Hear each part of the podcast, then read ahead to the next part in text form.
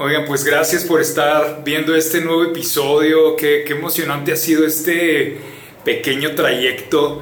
Ah, estamos en el episodio número 12.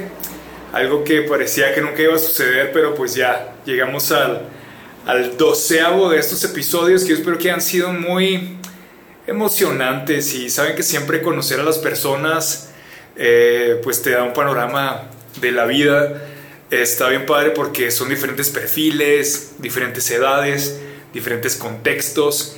Y eso yo estoy seguro que nos va a enriquecer a todos. Si tienes alguna pregunta o algún tema o algún invitado que te gustaría que tuviéramos o algún comentario simplemente de lo que hemos estado haciendo, mi correo electrónico es eduardomeraz.gmail.com y bueno, pues con el invitado que estoy hoy o en el episodio que vas a ver, eh, se dio la conversación más larga que he tenido hasta este momento. Y, pareció que fue bien, bien cortito. Yo sé que lo vas a disfrutar. Es un tipazo, es una persona que, que se distingue ¿no? por su sobriedad, por su templanza. Y, bueno, yo, yo disfruté mucho esta plática, espero que también la disfrutes. Eh, prácticamente es una embarradita de su vida y especialmente creo que de, el rol que ahorita está, digamos, acentuándose en su vida, ah, que es el rol de pastor. Y, bueno, este, ya sin más preámbulo, aquí vamos a empezar con este episodio 12. Gracias por los comentarios que han estado haciendo, gracias por la retroalimentación y gracias por el apoyo. A disfrutar. Bueno, pues estamos en un episodio más de Yo Soy y con una persona que se me, se me hace, pero además de que se me hace, yo creo que sí es, yo creo que no estoy muy errado de, en esa percepción, que es bien agradable y que es fácil de, de relacionarse con ella. Una persona que creo que los que la conocen van a sentirse bien contentos de que esté ahora aquí y los que no la conocen se van a quedar con una, una buena impresión. Es nada más nada menos que Rafael López. Eh, bueno, Pastor Rafael López. ¿Cómo estás? Gracias, bien, gracias por invitarme. Estoy contento de, participar de esto. He estado viendo algunos de los episodios, los voy viendo así en dosis. Y se me hace muy padre lo que estás haciendo. Gracias por tomarme en cuenta. No, qué padre que, aceptaste. Oye, te, tengo que hablar de Rafael, de Pastor, de Rafa. ¿Cómo, Rafa. ¿Tú te sientes a gusto con Rafa? Sí, sí, sí. ¿Cómo, ves con, con, la gente que se siente incómoda con cómo se refieren a, a ellos. O sea, háblame de usted, por ejemplo, está, ya es, ya es como que una intensidad, ¿no? O sea, te marca ya un camino. Una, una línea muy fuerte. Sí, ¿no? Sí, para mí eh, es que es muy, muy diverso y muy gracioso a veces, porque al, cuando me volví pastor, eh, yo vi como eso así creó un conflicto inmediato en muchas personas y no sabían y algunos todavía no saben cómo dirigirse a, mí. Algunos me hablan de usted, eh, Rafael, Pastor, Pastor Rafa, eh, los que me conocen de antes, eh, como que... Entonces es así bien diverso y yo lo que les digo es, pues dime como prefieras, como te sientas más cómodo, yo, yo, yo estoy bien con eso. Pero si fuera como tú prefieres, ¿qué sería lo que tú prefieres? ¿O sería dependiendo de qué persona? Yo me siento cómodo con casi cualquiera. Prefiero Rafa. Prefiero Rafa. Porque, eh, no sé, o sea, sé, que ahorita soy pastor, pero no sé cuánto tiempo voy a hacer eso. entonces, a lo mejor algún día no tengo ese título, ese nombre, y, pues voy a seguir siendo Rafa. Entonces, me siento cómodo con eso, ese es mi nombre. O sea, vas a seguir siendo quien eres. independientemente de cómo te digan eh, o de los títulos que, que, cargues. Sí, o del rol que cumpla, porque yo, yo, lo veo ahorita. Ahorita es un rol que Dios me entregó en su gracia, pero no sé cuánto va a durar. Ojalá fuera mucho tiempo. Qué padre. Oye, y entonces, fíjate, ya tú conectaste con la pregunta que es la obligatoria aquí. Mm. Si no somos el rol que, que, tenemos, si no somos el título de nuestra escuela, eh, si no somos lo que hacemos o los oficios a los que nos mm. dedicamos, ¿cómo tú respondes la, la pregunta y obviamente hacia ti mismo, ¿quién soy? Fíjate que esa debería ser una pregunta fácil de responder, Eh, a mí me encanta esa pregunta. Y, y, y, creo que es de las más complejas. Pero si le preguntas a un niño, ¿quién eres? Te va a decir, pues soy, y lo dice en su nombre. Ah, su nombre, ¿no? Eso es lo que soy, ese, ese es quién soy. Eh, creo, que, creo que deberíamos de verlo así. Entonces yo soy Rafa. Ujú. Eh, casi nadie me ha dicho Rafael a la historia de mi vida. o ¿Tienes sea, otro nombre aparte de Rafa? Sí, ¿Ah, ¿No te gusta? ¿Quieres que nací en el 80, entonces me llamo José Rafael. José. A Ajá. mí se me hace muy padre. Es, ese es José. un nombre de telenovela, ¿estás de acuerdo? O sea, José José Rafael. Rafael. Pero creo que ni mi mamá enojada me dijo jamás así. Una niña en cuarto de primaria Te decía José. me decía José Rafael. Y es la única persona, ni mis maestros. Ujú. En Estados Unidos porque usan el primer nombre, ¿no? José. Pero casi, casi pasa desapercibido, o sea, existe, así, así se llama mi papá. Entonces ahí está, pero Rafa, o sea, siempre he sido Rafa. Y creo que la- eh, respondiendo a tu pregunta, eso es lo, lo que somos, pero no puedo ahorita hacer a un lado que tenemos que vernos a, a- a los ojos de, de- de Dios. O sea, ¿quién dice Dios que somos nosotros? Eh, no me quiero poner ni pastoral ni mucho menos, pero es algo que no, no puedo ya quitarme. O sea, mi, identi- Claro. mi identidad está ahí. Eh, lo que Dios dice que soy, eso es lo que soy. Oye, ahora, ¿cómo sabemos qué dice Dios que somos? No sé si me explique. O Sí, sea, sí, sí. porque Podemos, podemos estar eh, tomando en cuenta algún pasaje bíblico y, y querérnoslo adueñar, pero ¿y qué nos garantiza que ese pasaje bíblico lo puedo aplicar en el momento en el que estoy? Sí, bueno, la, la fe, Fe, ¿verdad? totalmente. Te Porque tienes que aferrar. si, a si no, si no hay fe, eh, entonces puede ser lo que sea. Ujú. y, y puede de- determinar quién eres. Todo lo que mencionabas ahorita, ¿no? Tu título, tu oficio, tu rol, tu, lo que tienes, ah, tu reputación también, y no, y no Dios. O sea, si, si no es a través de, de la fe, no creo que podamos encontrar la identidad que Dios nos da. Y yo eh, he sido muy bendecido de, de haber encontrado eso hace mucho tiempo. Entonces, ahorita probablemente sí, sí lo vamos platicando, pero eh, aunque se ha perfeccionado o ha sido más claro o ha sido más fuerte la- la- entender mi identidad en, en Dios, ah, fue algo que así me, me sostuvo por, por épocas difíciles por, eh, o, o hasta ahorita lo sigue haciendo. ¿no? Cuando pienso en, en- en las cosas que estoy pasando, los roles que tengo, porque el rol de pastor no es el único, eh, lo platicamos ahorita antes de, de empezar, ¿no? Soy papá, soy esposo también, eh, soy amigo, hijo, hermano, entonces Ciudadano. ciudadano. Eh, entonces, to- todo eso, pero, pero por medio de la fe he- podido so- sostenerme, o Dios más bien me ha sostenido en, en la identidad que Él me dio hace mucho tiempo. Oye, ahora te puedes encontrar con, eh, eh, me imagino que después vas a ver el, el episodio eh, con Aarón Lechuga, que ya Mm. está grabado pero todavía no está público.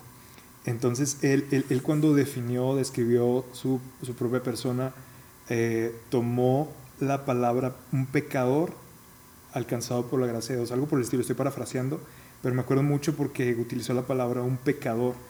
Eh, ¿Estás de acuerdo que en la Biblia tú puedes poner también tu fe en que eres un pecador y que eres, no sé, la, la- como una hinchazón y llega podrida y cosas así que también dicen en algunos de los profetas, ¿no? En la parte negativa, digamos lo que somos o lo que seríamos sin Dios, o también te puedes poner en la parte muy positiva, muy optimista de, bueno, pues soy una nueva criatura, soy un hombre redimido, este, soy santo, eh, soy limpio por la sangre de Jesús.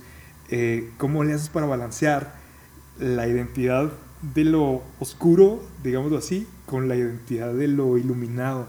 Fíjate que está muy padre que me preguntes eso, porque yo en, en mis perfiles en redes tengo una, una frase que, que encontré hace mucho tiempo de los tiempos de la Reforma, Mm. que dice, simul justus et peccator, Mm, eh, al mismo tiempo justo y, y- y pecador.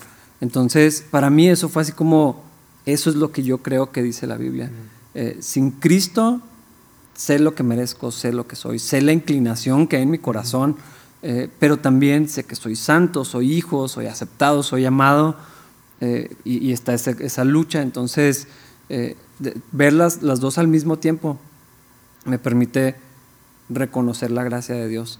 Creo que una vez que estamos en Cristo, todo ese pasado, todas las ofensas que cometimos contra Dios, que seguimos cometiendo, eh, no hacen más que resaltar la gracia, Mm. la obra de la cruz, la identidad nueva que tengo lo que Dios dice que soy. Entonces sí, nueva criatura, pero ¿cuál era la anterior? Entonces está ahí como presente eh, y no de una manera que se convierta en un lastre, porque creo que eso puede pasar, donde se vuelve eh, una carga, una, una culpa que se arrastra, eh, pero eso ya lo llevó Cristo, entonces como que las dos al mismo tiempo y no olvidar de dónde me rescató, quién sería sin Él, eh, como que ahí convergen en esa expresión. Como que tener las dos te dan un equilibrio porque si nada más te quedas con las cosas bien buenas, ¿no? Te pueden hacer, te pueden producir una jactancia o un orgullo o, o, igual si te vas al otro extremo, puede ser una identidad enferma, ¿no? De estar pensando menos de ti. Sí. No sé, creo que, creo que incluso volviendo a tomar pasajes de la Biblia, eh, si no me equivoco es el apóstol Pablo, que dice que tengamos un concepto no mayor que el que tengamos que, el que, debemos de, tener. de nosotros mismos. Entonces como que estar bien ubicados entre estas dos realidades que, que, convergen ¿no? en, nuestra, en nuestra identidad, que es lo que éramos, digo, ahorita hablando en un, en un ambiente cristiano, por así decirlo, lo que éramos sin nuestra fe en Jesús y lo que precisamente por Él ahora, ahora somos. Ahora, cuando dices, bueno, yo soy lo que Él dice que soy, ¿te refieres exclusivamente a lo que Él te dice en las escrituras o, o, en qué grado también eh, tomas identificación de quién eres en otras maneras que no son necesariamente de las escrituras? Creo que las circunstancias, mi vida, el rol que tengo o los roles que tengo, soportan lo que la Biblia dice de mí o lo complementan, no, sé cuál sea una mejor eh, manera de expresarlo, porque si yo, si yo veo eh, en la Biblia que soy redimido por la gracia de Dios, por la fe en Cristo, pero veo que tengo a mi familia, que tengo la oportunidad de enseñar la Biblia, de, tener un rol que no debería de tener, eh, que no me merecía tener, un lugar en la obra de Dios, en la casa, o sea, eso no hace más que complementar lo que la Biblia dice, entonces se vuelve un argumento fuertísimo porque veo que la Biblia dice de la gracia, pero luego veo mi vida y digo, sí, totalmente, o sea, esta es la gracia, así se ve, así se ve lo que dice la Biblia.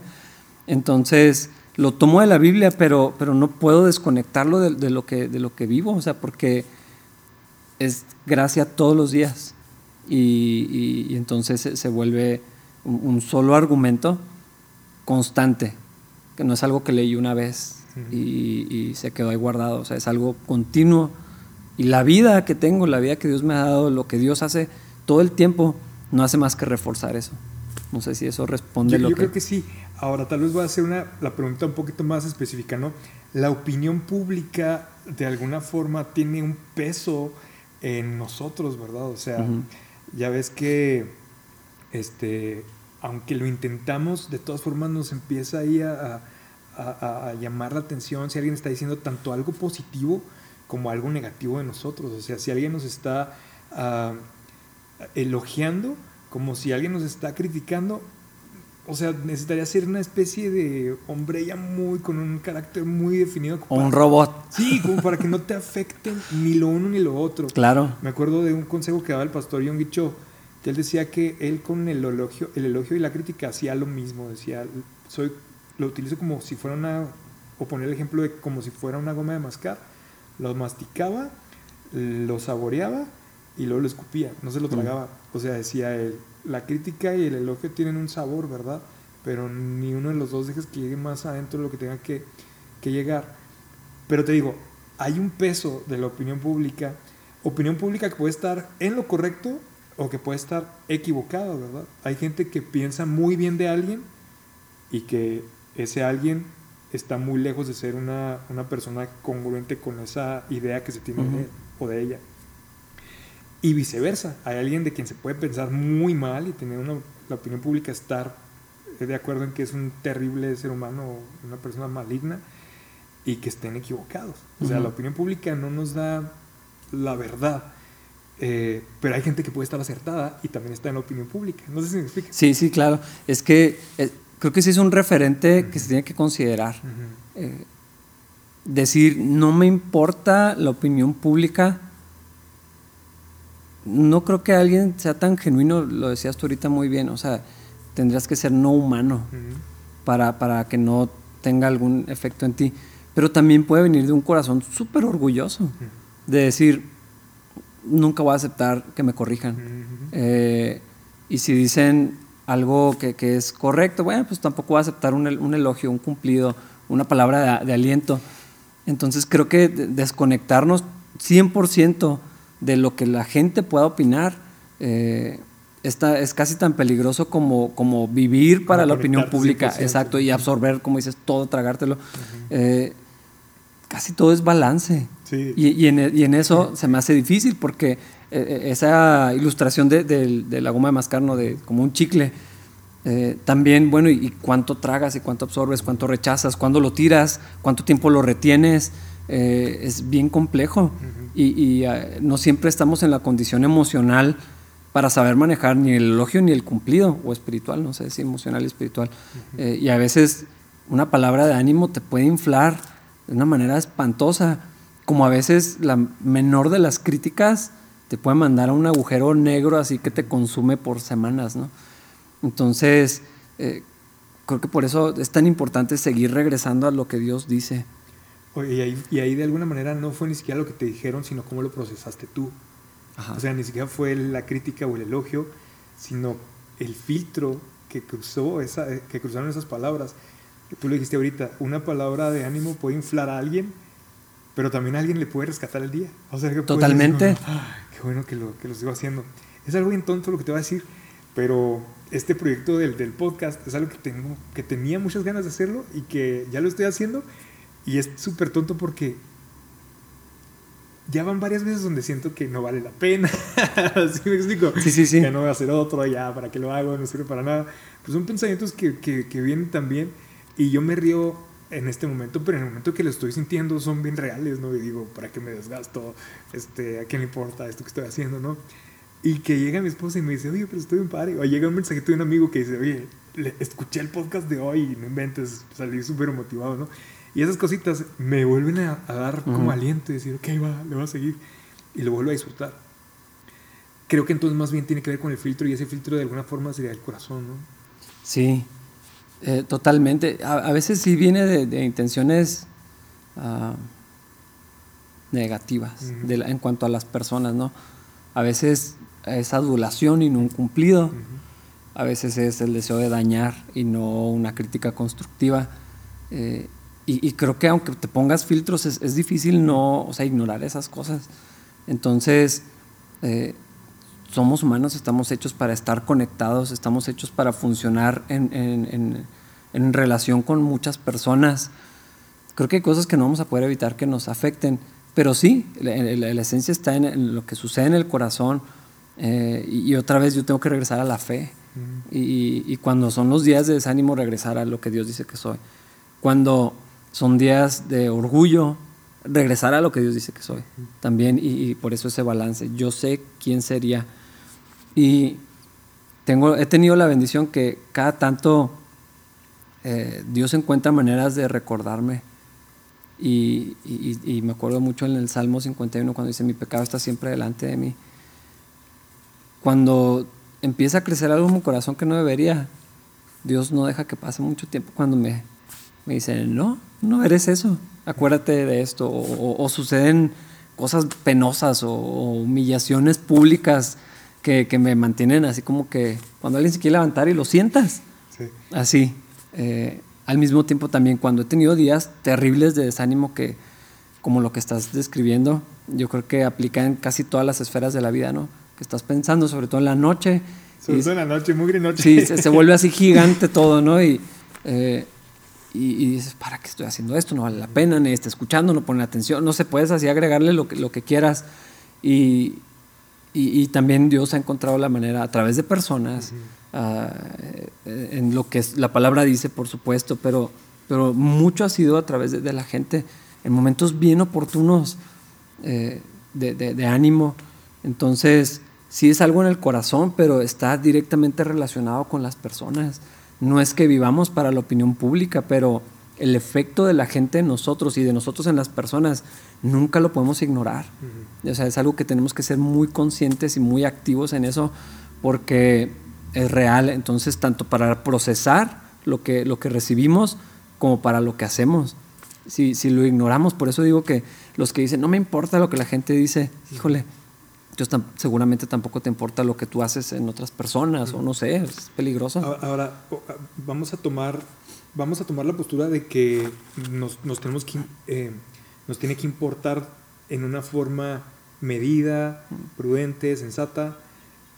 ¿Cómo le harías cuando hay una opinión pública negativa sobre ti para, para, ¿cómo se le puede decir? Revertirla, para modificarla, para ajustarla. Tú sabes que en las sociedades hasta se ha dicho, hasta se ha hecho un dicho, ¿no? De que el que mata un perro ahora es mataperros. Sí. ¿Y cómo le haces para quitar esa idea de una persona que ya te conoce como mataperros? ¿Tienes que interesarte en que esa opinión sea modificada o así lo tienes que dejar?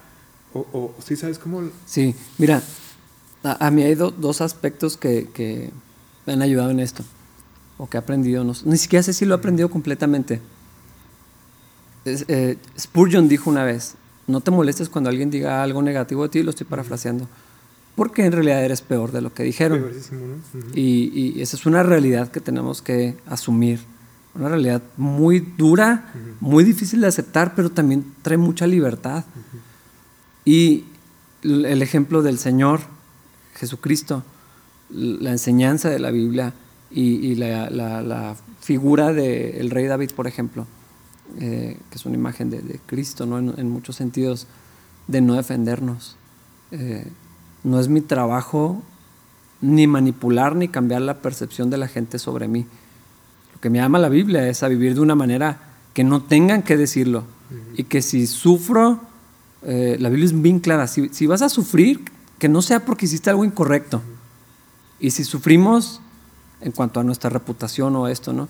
Eh, por algo que es calumnia, que no es cierto, eh, pues eh, eres bienaventurado. Es como tipo un mártir, ¿no? O sea, que de hecho fue lo que pasó con Jesús. Totalmente. Y, y, o sea, no estamos llamados a defender nuestra reputación. Nuestro ejemplo debería, nuestra vida debería poder soportar que alguien diga, pues es que yo lo conozco, no es cierto, o no creo, o me sorprendería muchísimo. Ah, eso en cuanto a la gente de, de fuera, ¿no? Y en cuanto a lo interno, pues haber hecho cosas peores probablemente. Sé que mi pecado puso a Cristo en la cruz y en lo particular saber, bueno, lo que están diciendo es cierto o no. Que Creo que es donde no podemos desechar toda la, la opinión de las personas. ¿Están diciendo algo que es real? ¿Hice algo que provocara esto? ¿Dios me estará corrigiendo a través de, de- de esto? Ah, y, y- y por eso pienso en el, en el rey David, cuando lo está insultando este hombre y aventando piedras, eres un asesino y derramaste sangre.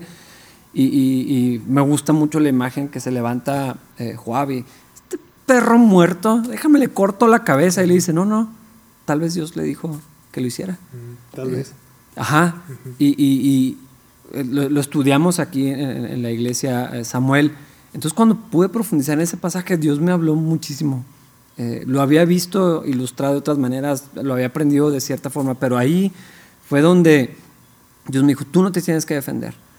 Y yo creo que esto aplica para todas las personas, pero a, a mí en lo personal, en mi rol de pastor, hay muchas cosas que se van a malentender, que no puedo explicarle a la gente, no puedo defenderme, no- ni siquiera me corresponde.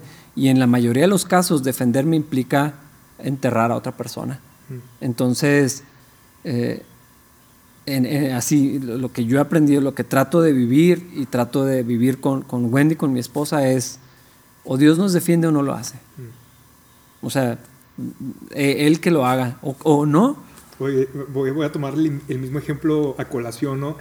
Eh, a mí ese mismo extremo, cuando leí esa historia, se ve súper padre cuando David le dice a Joab, o no me acuerdo si era Joab o, o el otro, cualquiera Abner, que sea, ¿no? pues uno de No, ellos, los uno de esos de generales, sí. Le, le- lo detiene y se ve genial. O sea, entonces, así también deberíamos ser nosotros, de cuando alguien nos está criticando. Pero pasa el tiempo, pasa el tiempo, pasa el tiempo, y cuando David se está muriendo, le dice a Salomón, antes de, morirse, le dice, ¿sabes qué? De aquel, por favor. No te olvides. Que no vaya a la tumba en paz, ¿no? Sí. Este, ¿Esa parte también la tenemos que tomar o Exacto. no? ¿Sí Pues- o sea, porque podemos tomar la parte de David diciendo, eh, no aceptamos, digo, no le vamos a hacer daño a esta persona, vamos a dejarla que hable y todo, pero al final sí tomó represalias. Bueno, no sé, porque él está en una posición eh, civil. Entonces, no sé, o sea, ahí, había intereses políticos, eh, tenía que ver también con ah, el futuro de las generaciones, de sus hijos y todo esto. Entonces, no sé si aplicaría directo. Ah, está, bien, está bien interesante. está interesante, la verdad. Yo creo que, eh, o sea, ni siquiera sé si hizo mal o bien, por, porque su posición como rey le, implicaba hacer justicia civil. Eh, pero creo que deberíamos de quedarnos con dejar que Dios nos defienda. Como quedarnos nomás hasta ahí, no, no agarrar esta otra parte de la venganza en nuestras manos. Exacto, y, sabes que es bien, bien padre porque cuando han sucedido cosas que, me, que creo que son injustas y eh, de alguna manera, cuando el Señor ha querido, siempre hay un respaldo público. Eh, entonces lo he visto tantas veces que quisiera nunca, nunca querer defenderme y no hacerlo. Y dejar que Dios, o Dios lo haga o no. Porque también ha pasado muchas donde no, donde pasa y bueno, pues es difícil, es incómodo, es penoso ah, y son cosas que voy a tener que cargar probablemente, pero pero ya no quedó en mí y, creo que Dios ha insistido en mi persona que no lo haga, especialmente porque ahorita mi vida en algunos sentidos es más pública, entonces eh, probablemente aplica para todas las personas, pero Dios así conmigo, así que no, no te defiendas, yo lo voy a hacer o no lo voy a hacer. Hay algo bien, bien, bien, bien interesante de, de tu vida, porque hablas de la gracia y yo creo que la gracia tienes un encuentro con la gracia, primero teórico, de alguna forma como que te platican de qué es, pero luego después dices, ah, caray, aquí es donde estoy viviendo la gracia, ¿no? Como que ya, como que lo vives en la práctica. ¿Te, te pasó así a, ti también? O sea, como que sabías en la teoría lo que era la gracia y la entendías de alguna forma como información, pero luego después lo, lo dijiste, me mentes, ya sé a qué, a qué se refiere porque lo estoy viviendo en carne propia, ¿te cayó el 20 o cómo fue? Creo que fue progresivo. Eh, no, no, no recuerdo un solo momento único, así el parteaguas así en mi vida. Ah, porque escuché del Señor desde que era niño. Te comentaba ahorita, eh, empecé a ir a la iglesia cuando tenía siete años. Entonces tengo prácticamente toda mi vida en el cristianismo, en la iglesia. Y yo recuerdo haber creído tanto como podía en ese momento a los 13 años tuve un encuentro, yo lo describo como un encuentro con Dios muy intenso que marcó así mi vida. Ah, creo que ahorita estoy aquí por, por eh, algo que sucedió ahí en, esa ocasión, en un campamento, en una fogata. O sea, eh, así un momento lo recuerdo muy vívido. Eh, pero después me aparté por un tiempo, tuve como un tropezón, Dios trató conmigo. Ah, sucedieron cosas en mi vida cuando estaba más involucrado en la, en la iglesia. Ah, bueno, primero ese tiempo que me, alejé, Dios no me dejó por mucho tiempo, trató conmigo, regresé a la iglesia en arrepentimiento, confrontado por eh, el rumbo en el que, el que estaba tomando. Entonces, ese, tiempo de mi vida está ahí guardado como yo sé para dónde se puede ir mi corazón. Dios me rescató, no necesariamente de las cosas que hice, que son penosas y que ofendieron al Señor, sé para dónde pude haber ido, o sea, dónde pude haber terminado si continuaba en ese camino. Y, luego, bueno, el Señor me regresó, me involucré como nunca en la iglesia, eh, más activo no podía estar, pero también había cosas incorrectas en mi corazón, caí en una depresión, estuve luchando con depresión como por dos años, un tiempo oscurísimo en mi vida, eh, bien difícil. Ahora, ¿cómo, ¿cómo, fue que viviste una depresión? O sea, ¿qué, qué lo detonó? Está identificado el detonante. No, es, es, que eso es parte de lo... Fue algo físico. Eh, nunca lo voy a saber. Mm. No sé si fue espiritual, porque en muchos sentidos las circunstancias en mi vida no podían ser mejores. Era cuando estaba terminando mi carrera, eh, estaba sirviendo como líder de, jóvenes, involucrado en las misiones, tenía un cierto lugar dentro de la iglesia ¿no? para, para servir.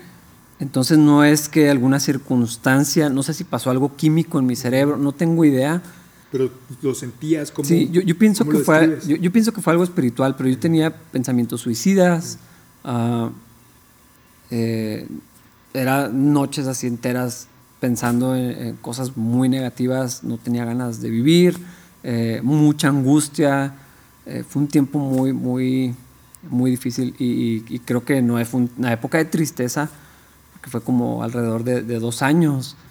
Y me, me, inhabilitó para servir. Fue cuando dejé, dejé todo, eh, cambié de iglesia. ¿Tuviste que platicarlo con tus papás? ¿No lo platicaste? ¿Lo, lo, lo externaste con no, tus líderes? Eso fue parte de, de, de, lo que lo hizo complicado. En mi familia no, no encontré, no me sentía cómodo tal vez. No, no lo hice. Simplemente no, no busqué el refugio en, en, en mi familia. Debía haberlo hecho.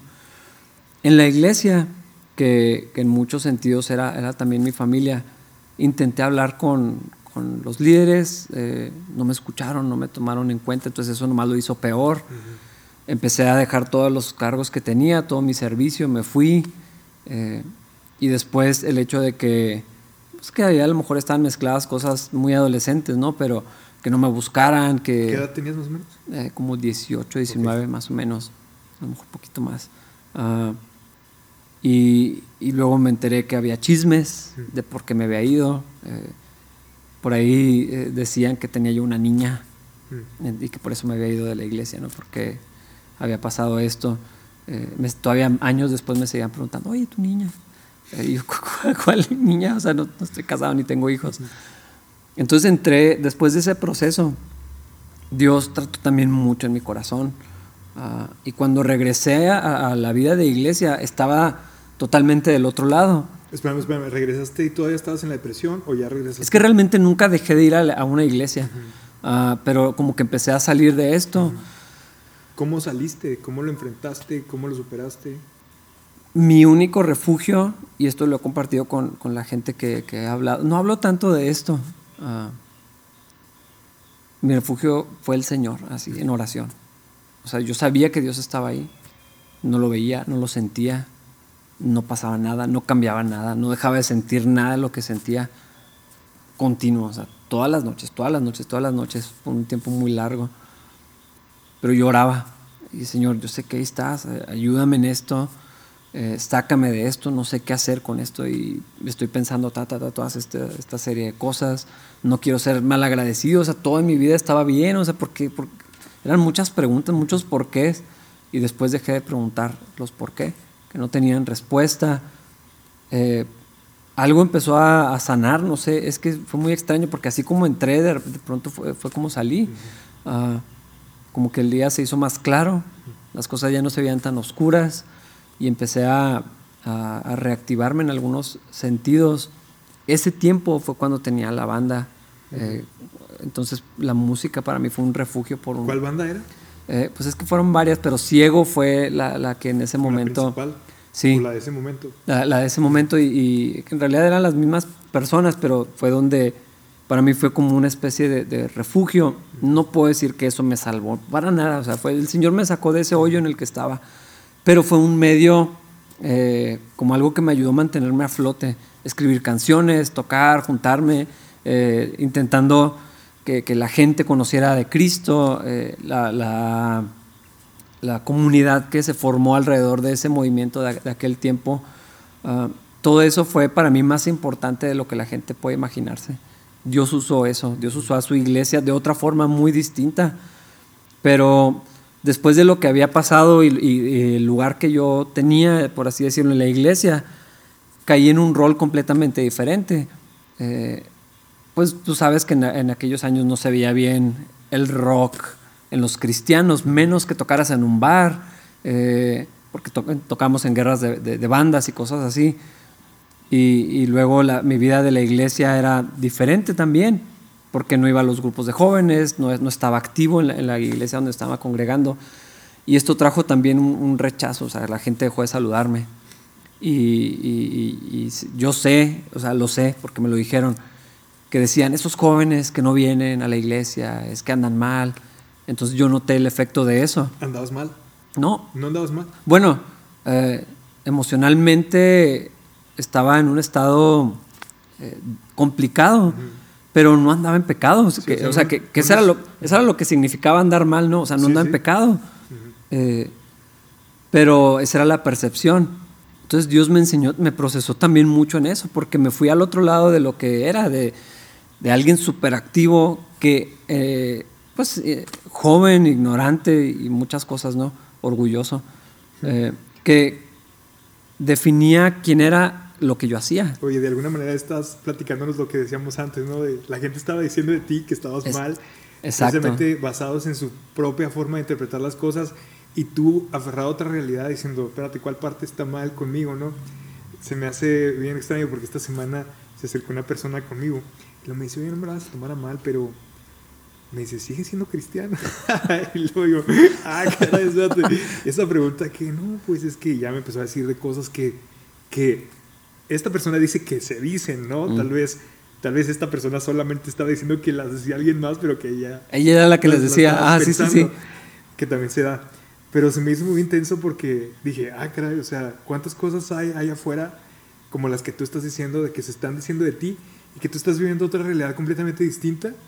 Y de repente te sorprende pensar que hay alguien que está cuestionándote inclusive de si sigue tu fe vigente o si sigues firme en tu relación con Dios. ¿me Sí. Entonces, claro que en eso aprendí mucho. Ujú. Me fui al otro lado. Cuando yo recuerdo antes, eh, pensaba que estar activo era amar a Dios, Ujú. que servir en todas las áreas posibles De me hacía... era lo que estaban interpretando o lo que estaban tomando como elementos para definir si estabas bien o mal, ¿no? Exacto, entonces fue una lección de humildad también, de, de pensar, híjole, cuántas personas que no querían ir al grupo de jóvenes, yo pensaba que a lo mejor andaban mal. Entonces Dios me procesó ahí, eh, fue un tiempo donde Dios me enseñó muchas cosas y bueno, después hubo un tiempo de como muy largo Ujú. De, de otro tipo de proceso. Es que todo, todo ha sido Dios así transformándome, donde pasamos mucho tiempo. Wendy y yo empezamos a salir y nos congregamos en una iglesia como novios, luego nos casamos. Y estuvimos tanto tiempo en esta iglesia sin conocer a una sola persona, sin servir en ningún, en ningún lugar, pero de verdad no es que no queríamos, no había un lugar para nosotros. No encajamos nunca y estuvimos así por mucho tiempo. Y yo pensaba que ya no iba a poder volver a servir a- al Señor nunca, que era mi anhelo de joven, que era lo que yo sabía que quería hacer con mi vida, que era servir a Dios, desapareció así, quedó enterrado totalmente. Oye, tiempo, y este servicio a Dios, tú lo tenías idealizado, tú tenías una imagen de, de cómo querías que fuera el servicio a Dios. Sí, yo creí que iba a ser misionero Mm. y, y por eso me empecé a involucrar cuando se empezó a, hacia- a formar ese auge en la iglesia metodista, cuando menos, eh, de, de- de misiones y todo esto, yo quería estar ahí. Fui a un congreso de, de misiones en Aguascalientes y Dios tocó muy fuerte mi corazón con la historia de, de un misionero con los Yanomamis. Eh, hay un libro que se llama El espíritu de la selva. Eh, y, y lo leí y, y hablé con el misionero que dio la conferencia y, y tengo tan presente, porque me escribió en el libro, me lo, me lo autografió y, y me escribió, ¿cómo, ¿cómo te llamas? Rafa. Rafa, tú fuiste creado para la gloria de Dios. Y, yo, sí, o sea, reafirmé lo que creía, lo que sabía, y yo pensaba que sería misionero. Ah, esa era la, idea que yo tenía, muy incompleta, por supuesto, de cómo iba a servir a Dios, pero yo quería servirlo con mi vida. Eh, entonces después fue otro proceso de aprender a servir a Dios en una oficina. Eh, a lo mejor de una manera muy cursi, lo- lo- ahorita lo, llamo como mi desierto gris, porque literal las, paredes eran grises, el escritorio gris, la computadora gris, todo era gris, no podíamos tener ni un solo cuadro en, la oficina porque no, no podíamos. Ah, y fueron muchos años donde Dios también trabajó en mi orgullo, ah, que yo no sabía que tenía, pero Dios lo fue así, los así como, como cuando los magos sacan cosas de un sombrero siento que así Dios estuvo trabajando y seguramente lo, lo va a seguir haciendo. Y sacaba cosas que yo no sabía que estaban allí y, y me quebrantó, en, en- en- me quitó lo que pensaba que yo tenía. Eh, Oye, pero tiempo. Dios trabajó en mi orgullo. ¿Cómo, cómo Dios trabaja con, con el orgullo? O sea, ¿cómo, cómo te cómo sacó ese... O sea, ahorita utilizas el- la ilustración del sombrero y el mago, ¿no? Pero ¿cuál fue la experiencia que a ti o las experiencias que evidenciaron ese orgullo que, que según lo estoy entendiendo ni, ni te habías dado cuenta que estaba por ahí? mira, eh, mis planes era estudiar arquitectura y no pude por diferentes circunstancias que ahorita me parece obvio que Dios eh, no, no lo permitió. ¿Y tenías muchas ganas, poquitas ganas, nada de ganas? Eh, de esa arquitectura. o sea, Toda, toda la secundaria y la prepa pensé que eso iba a ser. arquitectura, pero Sí. anhelabas, o sea, querías. Sí. Sí, ok. Y, y como eh, estuve en secundaria técnica y lo que, lo que- la, la especia- no me acuerdo cómo se llama, especialidad, en el bachi, eso que haces también era en dibujo. Y los profes me habían alentado mucho, usted va para allá cuando sea arquitecto y López, qué bonitas láminas y todas estas cosas. Yo me veía ahí y no pasó. Entonces estudié diseño gráfico como por mientras. Yo vi- leí una vez una entrevista de, de- de un, un arquitecto que también era diseñador, tenía estos dos perfiles, hacía proyectos padrísimos, integrales, dije, eso voy a hacer. Estudió diseño y luego entró a arquitectura y, y no pude, o sea, se cerraron así las puertas de una manera espantosa y, y- y en este trabajo que tenía era muy rutinario, nada creativo, eh, muy técnico. Intenté estar en diferentes agencias, regresé varias veces. Eh, había un compañero de trabajo que me cantaba tres veces Te engañé, porque era la tercera vez que había regresado a mi escritorio así, a mi computadora. Estuve muchos años allí y, y siempre que intentaba salirme, crear otro perfil, empecé a estudiar mercadotecnia, eh, conseguí una beca, la perdí por inglés, eh, hablo inglés, pero la- el internet no se conectó, entonces el examen no pasó y pe- me hizo perder mi beca en, en inglés, en, o sea, en un área que, que no me causaba problemas. Entonces era obvio que Dios estaba señalándome en las áreas donde yo pensaba que tenía alguna fortaleza. Dios trató, ah, yo siempre fui cuadro de honor, primaria, secundaria, concursos académicos. Ese era mi, como el perfil que desarrollé de, de- de- de joven, por así decirlo. Entonces, eh, yo veía, "Eh, ¿por qué sigo aquí? ¿Por qué sigo en este escritorio? ¿Por qué no puedo avanzar? ¿Por qué no O sea, puedo casi que era como, porque si soy un cuadro de honor, estoy en esta cueva, ¿no? Sí, yo decía, es que yo puedo hacer otra cosa, sé que puedo hacer más. Eh, pensaba que era inteligente a lo mejor, ya no lo pienso. Eh, y a lo mejor es algo que estaba muy inconsciente, muy guardado ahí, pero Dios, Dios me quebrantó. O sea, cuando de verdad rendí mi vida, tuve contentamiento, tenía mucho que ver también con eso, quería otra cosa y estaba como, como luchando constantemente y Dios de verdad no me dejaba salir de allí. Es impresionante, Eduardo, o sea, años, en- entré ahí a los 19 años y fue mi último trabajo antes de ser pastor, o sea, muchos años. Eh, trabajé en otras agencias, en el Instituto Estatal Electoral, pero de alguna manera volví ahí, eh, intenté varias cosas como esto de, de estudiar mercadotecnia y de- regresaba, o sea, impresionante, era como, no sé, como un cono donde quieres salir, volvía.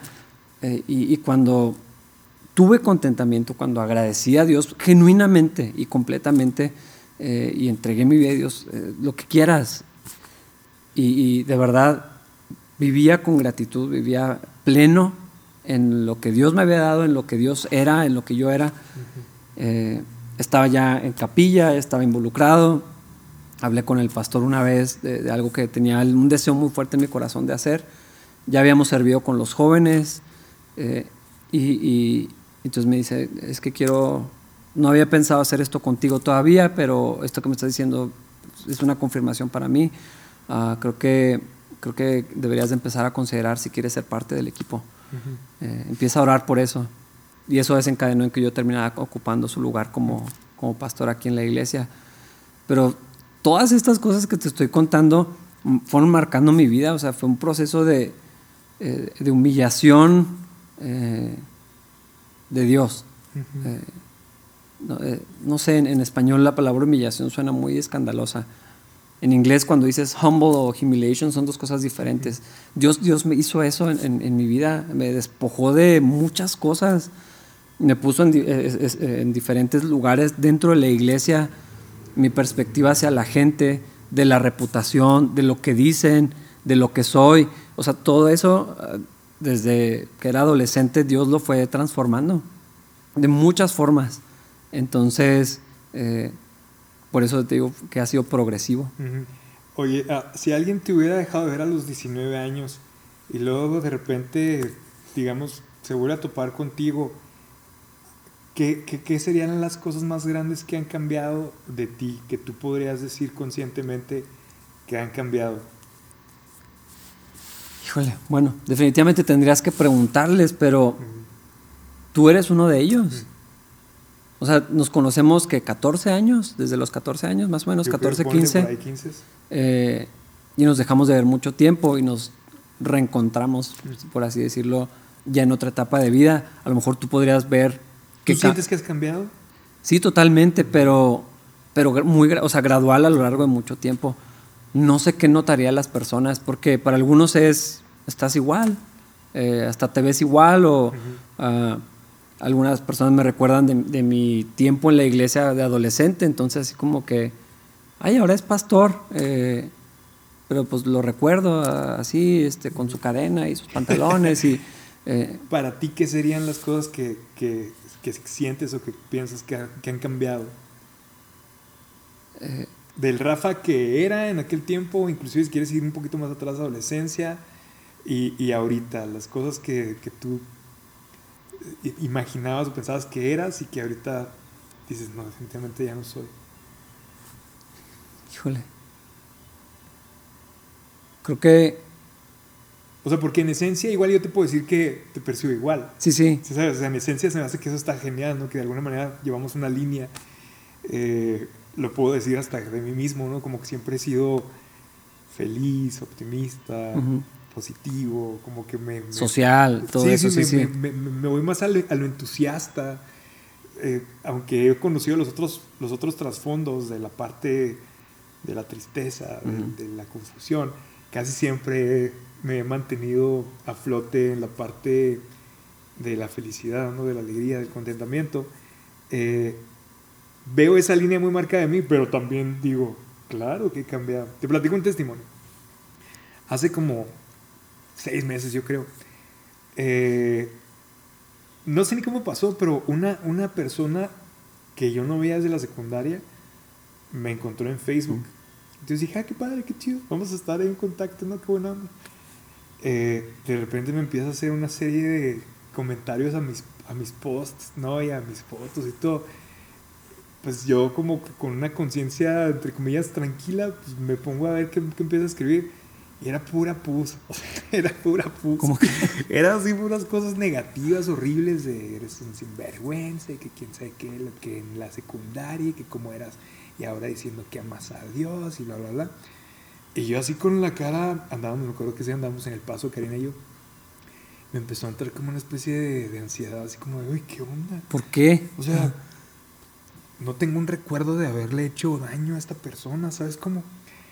Ahora, no tener un recuerdo no significa que, no significa que no le hayas hecho daño, ¿no? O sea, posiblemente es algo que yo omití o de esos mecanismos de defensa de... Que bloqueas. Sí, Ajá. o de algo que ella tomó como malo y que yo, que yo en ningún momento lo, lo etiqueté así, ¿no? Esta persona. Entonces le escribí, ¿no? Inclusive le escribí ahí en público en los posts y le, le dije, no sé, no sé por qué estás hablando así, o sea, la verdad, este, perdóname, si hay algo que, que yo hice y que ofendió tu vida, que lo tomaste como un insulto, de verdad, o sea, es posible que yo, que yo lo haya anulado y que yo lo haya suprimido de mi memoria, pero no lo recuerdo, o sea, perdóname. No, que cómo quieres arreglar las cosas así nada más con unas palabrillas y cosas así. Wow. Entonces yo, yo sí me sentí de alguna manera muy, muy incómodo y muy impactado. Porque decía, ¿cómo es posible? Han pasado 30 años. No, bueno, no tanto. Tal vez exageré. Casi, La 20. secundaria, Por lo menos 20, 25 creo que sí. Este, ahora le escribí en privado, le dije, la verdad, no tengo ningún recuerdo negativo, al contrario, cuando me mandaste la invitación la acepté con mucho gusto porque hasta íbamos al grupo de oración juntos, ¿sabes cómo? Este, y, y me di cuenta que iba a ser algo como intransigente y que no íbamos a llegar a nada, a menos de que tal vez nos, veía- nos viéramos en persona. Y, y le escribí así, ¿no? Le dije, ¿sabes que no, no se me hace ni saludable para ti ni para mí el, el, el si va a estar en Esta este, interacción, en este ajá. tenor, esta plática, ¿no? Le dije, pero cuando quieras, me interesa y si quieres nos ponemos de acuerdo para platicar, porque posiblemente hay algo que tú me tengas que platicar de algo que yo hice y me gustaría, de verdad me gustaría Mm. que, que, se, que se repararan esos años. No, que no, o sea, simplemente se cerró, ¿no? Ya le dije, Karina, ¿sabes qué? Rara vez he hecho algo así, pero terminé por bloquear a esta persona. Entonces me hizo, me hizo tener un cuestionamiento personal de qué he sido en el pasado, ¿sabes? Como de alguien que, que se topara conmigo ahorita y, me, y, y, y, tal vez tendría una lista de cosas que me tiene que reclamar. Y me empecé a hacer una, como, una, una, una entrevista personal ¿no? a mí mismo. Y me empecé a acordar de que en la secundaria, sin, fíjate, no es una opinión que yo tenga de mí, mm. pero que, que era una opinión que tenían de mí de que yo era bien burlón. Burlón, mm. así burlón. O sea, tú sabes que hasta en la Biblia está penado, sí. ¿no? Ser una persona Los burlones, sí. Y, y, yo me acuerdo que, que esta idea de que yo era burlón, yo le decía, ¿cuál burlón? ¿De dónde? Pero estás de acuerdo que también tu percepción puede estar alterada de ti mismo y que tú te vas con mucha uh -huh. con mucho optimismo y que tú digas, no soy burlón, pero qué bien que de seguro que sí eras. Sí, sí. O que aunque no fueras, las formas en las que actuabas eran interpretadas como un burlón porque un burlón uh -huh. actúa de cierta forma, ¿no? Y empecé a decir, Dios, bueno, ¿y cómo le hago para, para resarcir esos daños? Ya no están enfrente de mí estas personas. Ni siquiera conozco los daños que he hecho. Sí, ya o sea, pasaron más de 20 años. Sí, o sea, sí si en el momento no me daba cuenta, ¿tú crees que en este momento voy a tener una lista de los, uh -huh. de los daños que he hecho? ¿no? Entonces tuve que asimilar que tal vez así es, es, en la vida de cualquiera, ¿no? De que tenemos cuentas pendientes que no... Sí. Que nos llegan en el futuro y que tú, ah, caray, o sea, sí, la verdad sí quiero estar bien contigo, eh, que no sé cuánto te puede haber afectado. Cuentas pendientes que quedan en la mente o en el corazón de alguien de tu vida pasada y que tú ni cuenta te diste de que, de que habías ocasionado esos daños, ¿no? Hoy yo digo que tengo algunos cambios para bien, o sea, mm. y creo que todos esos cambios para bien se los debo 100% a Dios, o sea, no, no puedo atribuírmelos a mí claro. de ninguna manera, o sea, yo sí creo que cualquiera de las cosas que me puedo atribuir me hubieran llevado más bien a un agujero que a, que a poder ver la vida con una mejor óptica. Entonces, más o menos es lo que trato de preguntarte, ¿no? De, ¿Qué, ¿Qué, cambios tú crees que has tenido a gran escala que, que, tú dirías, no, es que sí, este Rafa era antes y este Rafa soy ahora? Fíjate que visibles uh -huh.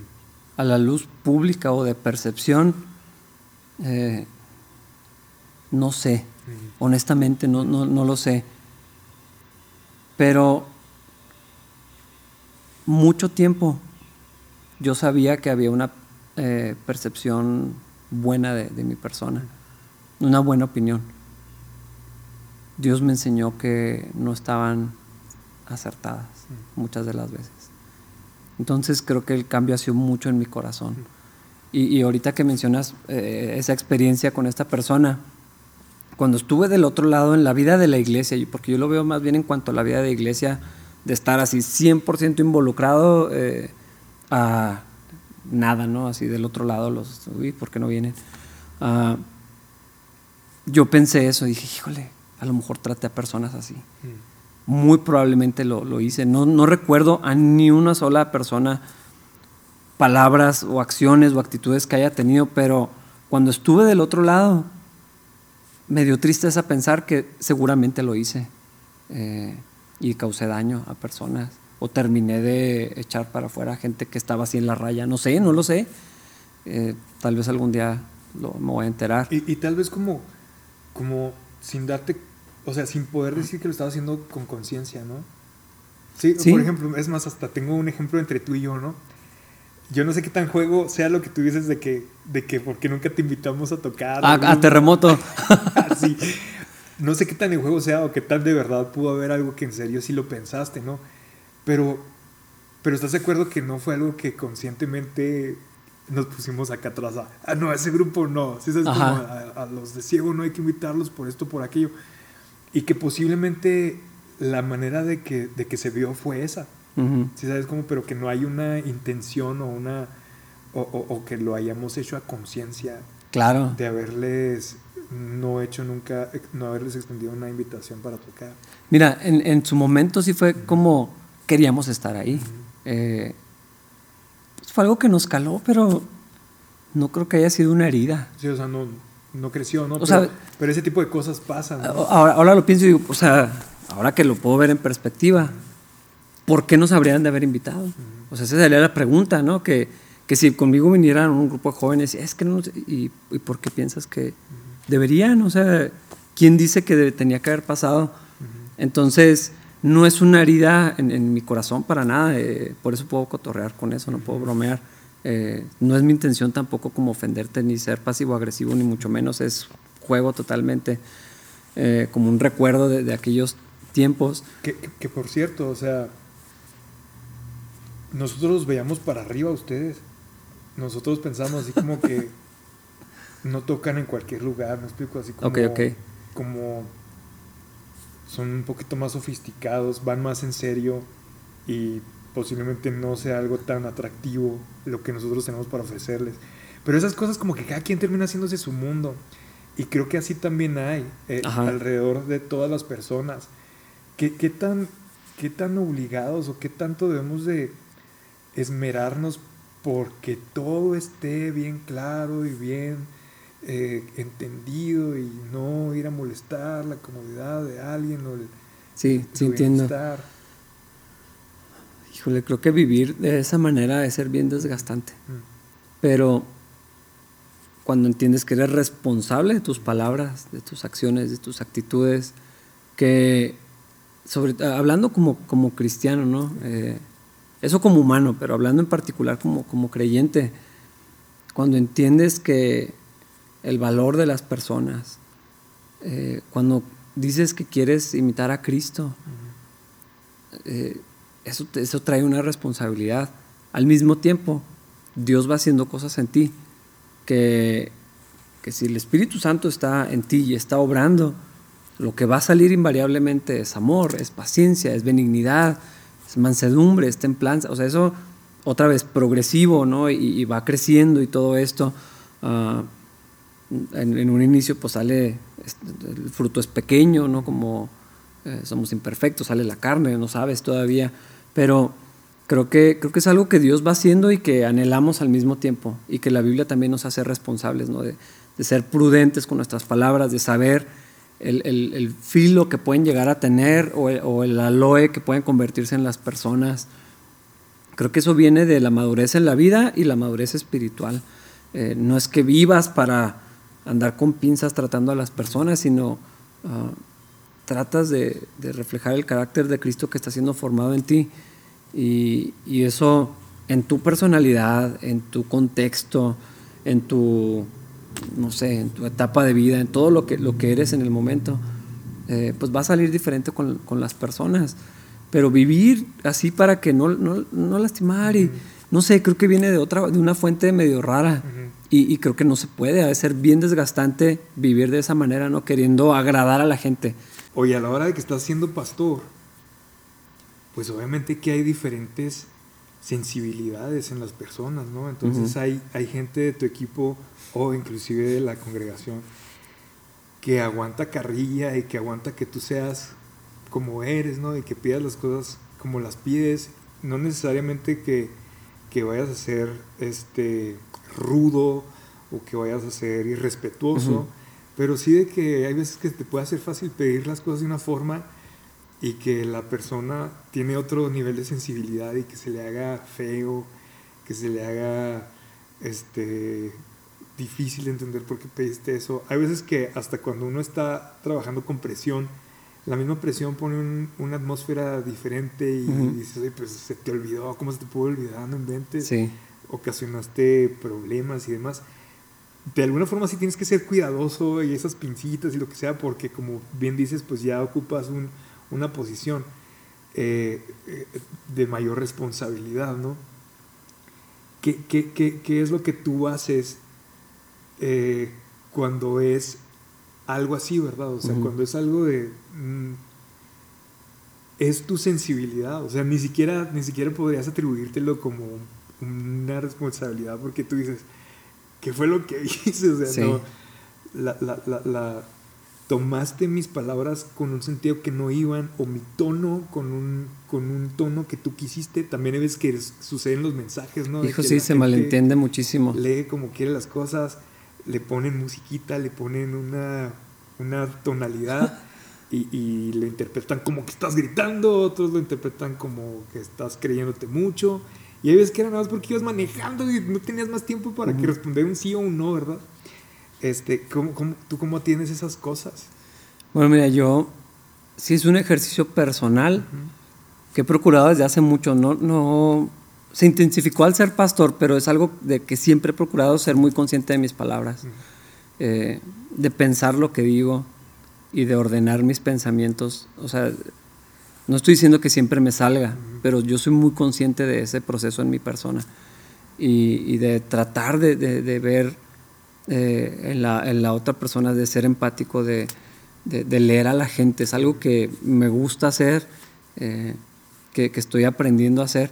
Entonces, eh, a veces me resulta fácil identificar cuando alguien está triste, enojado, desanimado, de malas, etcétera porque hasta esto afecta, ¿no? En, la, cómo se toman las cosas. Entonces yo soy consciente de lo que digo. Procuro, claro que, hijo, tengo una lista así enorme de ejemplos donde me ha salido mal. En mensajes en vivo, en, en, una predicación, o sea, ponle nombre. Pero procuro delante de Dios ser responsable con lo que hago.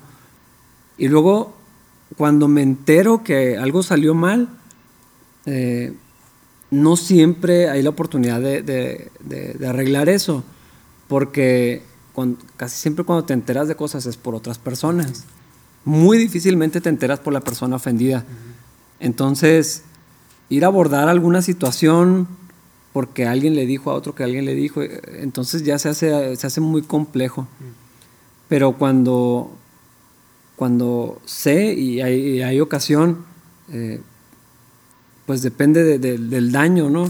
Eh, pido disculpas o trato de explicar qué fue lo que pasó, ¿no? De, no es que quiera arreglar lo que dije, ah, pero como sé que a veces lo hice de malas o lo que sea, bueno, pues ahí no me queda más remedio. Cuando se malentendió trato de explicar lo, que, lo que realmente quería decir, de, de, pues sí trato de arreglar las cosas con, con la gente, de, de restaurar la relación, de no es de justificarme por el hecho de hacerlo, sino de esto es lo que quería hacer, eh, discúlpame, mira, espero y, tratar de, reparar ese daño. Sí, no, o sea, la parte de, que tú también estás en un proceso y también estás en un camino de cada vez ser más maduro o de ir siendo perfeccionado, es algo que a veces se pierde de vista porque ya ocupas una posición pastoral, ¿no? Y casi que te dan por sentado que tu obra está terminada. Sí, y, pues no, no es así. Hay veces que en, un mensaje puedes decir una palabra que para ti no tiene ninguna ningún problema de, decirla, ¿no? De, que el, diccionario te avala y te defiende de que estás llamando las cosas por, lo, que, son, tal cual. Pero alguien puede sentirla muy tosca, puede sentirla muy fuerte, no sé, que digas algo como gordo Sí, sabes que digas algo como, inclusive la palabra ciego, hay gente que, que la siente muy directa, muy tajante, muy... Y, y, prefieren otras opciones, ¿verdad? Aunque sea lo mismo, pero hay gente que dice, no, es que no les digas ciego. Suena muy agresivo, sí, sí, sí, Si vas a utilizarla igual y agrégale un diminutivo para decir cieguito o invidente, y ves que tú dices, espérate, estás haciendo el problema, un problema donde no debería haber ningún problema, pero para otros sí es un problema. Eh, eh, en, esas, en esas cuestiones de tantos vicios de la comunicación a los que estás expuesto una persona que habla en público ante muchas personas, eh, es difícil, me imagino, ¿no? Mantenerte en un margen de impecabilidad. Sí, yo creo que... es más, la Biblia dice, en las muchas palabras no falta pecado. todos ofendemos. Entonces, yo, yo, sé, o sea, yo sé que está implícito en mi rol de ahorita que voy a ofender a personas la gran mayoría de las veces sin querer. Eh, yo procuro que, que, las que sean intencionales no existan, eh, o lo mínimo ¿no? que pueda reducir, lo que está en mi control. De verdad, Eduardo, me esfuerzo en cuidar mis palabras, siempre, en mis notas, en, en las juntas, cuando, cuando tengo una reunión con una persona, una consejería, me esfuerzo muchísimo por ser consciente de mis palabras y de lo que voy a decir. Eh, y, y, yo no, no puedo tomar la actitud de decir, ay, no, pues yo, yo sé lo que digo, lo tomas como quieras. Eh, no, no, puedo hacer eso. Me, interesa que mis palabras logren el efecto que, que quiero. Ah, por eso las cuido, por eso las golpes. Exacto, por eso las estructuro de una manera, eh, al menos en mis pensamientos, en mi corazón, a veces por escrito literal, así todo lo que voy a decir, para, para, para, para que edifiquen, para que bendigan, para que, aun si es una confrontación, eh, hacer todo lo posible para que tenga un efecto, al menos a la larga, positivo, ¿no? que Dios lo utilice. Ah, creo que mucho de mi responsabilidad pastoral eh, está en mi boca. Entonces eh, lo entiendo, sé que le voy a dar cuentas a Dios de lo que sale de mi boca, de cómo sale, de cómo lo digo, de cómo aterriza. Eh, y no sé, tú, tú, tú este, lo has hecho muchas veces hablar en público. A veces en tus notas o en tu mente suena de una manera y cuando cae, a, veces hasta una broma o, algo que tú pensabas que iba a impactar y luego cae de una manera completamente diferente. Eh, pues hay, no sé, hay mucho de lo que no tenemos control, hay otro tanto que sí. Y yo sí me esfuerzo de, de ordenar lo que, lo, que, lo que, está en mí. De todas las susceptibilidades, todas las variables que hay, eh, gracias a Dios, de muchas no me entero. Sí. Pero, pero sé que es parte de la responsabilidad que tengo, o sea, viene con el trabajo y, y no puedo hacer mucho más que pedir perdón cuando es necesario, reparar cuando se necesita a corregirme, creo que lo he tenido que hacer a veces. hay muchas cosas que se pueden, digamos, aprender, ¿no? La, parte de organizar tus pensamientos, de escoger las palabras, de, buscar los significados de las palabras, cómo contextualizarlas, requiere un esfuerzo y, me imagino que esta disciplina es algo a lo que cualquier persona que habla en público eh, debe de procurar hacer, ¿no? Probablemente. Pero a mí aparte es algo que me gusta. Me gustan las palabras, me gusta el idioma español, me gustan las letras, me gusta leer, me gusta escribir. Eh, entonces, eh, lo que tiene que ver con el lenguaje es algo que es también atractivo para mí. Yo sé que para algunas personas es un desafío eh, ordenar sus pensamientos porque su personalidad, sus impulsos, sus gustos van por otro lado. Pero en, en en parte eh, es consciente y una parte es porque también me gusta, o sea, me gustan las palabras. No sé si viste el, el link que compartió precisamente Aaron del debate entre uno que se apellida Harris y uno que se apellida Peterson. Peterson, sí, Jordan Peterson, sí. ¿Lo viste? Lo empecé a ver, ahí lo tengo pendiente porque... Bueno, yo no conocía estos dos personajes, ¿no? Estas dos personas, no sabía nada de ellos. Sigo sin saber mucho, pero cuando los vi hablar y exponer y explicarse y sacar sus ideas y decir, oye, está, son unas barañas, las ideas que, que sueltan, ellos mismos saben que están tejiendo, que casi que es artesanal la manera en la que, en la que preparan sus argumentos y las sacan. Y yo estaba pensando, yo estaba perplejo así diciendo, ¿con qué facilidad sacan esos argumentos tan pesados así como, como si fuera cualquier cosa, ¿no? Se me hace que uno de los dos tiene más facilidad que el otro, pero igual y me encantó ver la, el cuidado la minuciosidad con la que se expresaba. Sí, y la experiencia. Ah, ojalá mi capacidad me diera para eso. De verdad, aspiro a poder a, ser tan elocuente como algunos amigos que tenemos. Eh, eh, yo hace mucho que no te escucho enseñar, pero me, acuerdo bien. Eh, tú tienes ese, don, esa habilidad de, hablar. es algo que yo admiro en las personas porque es algo que me gusta.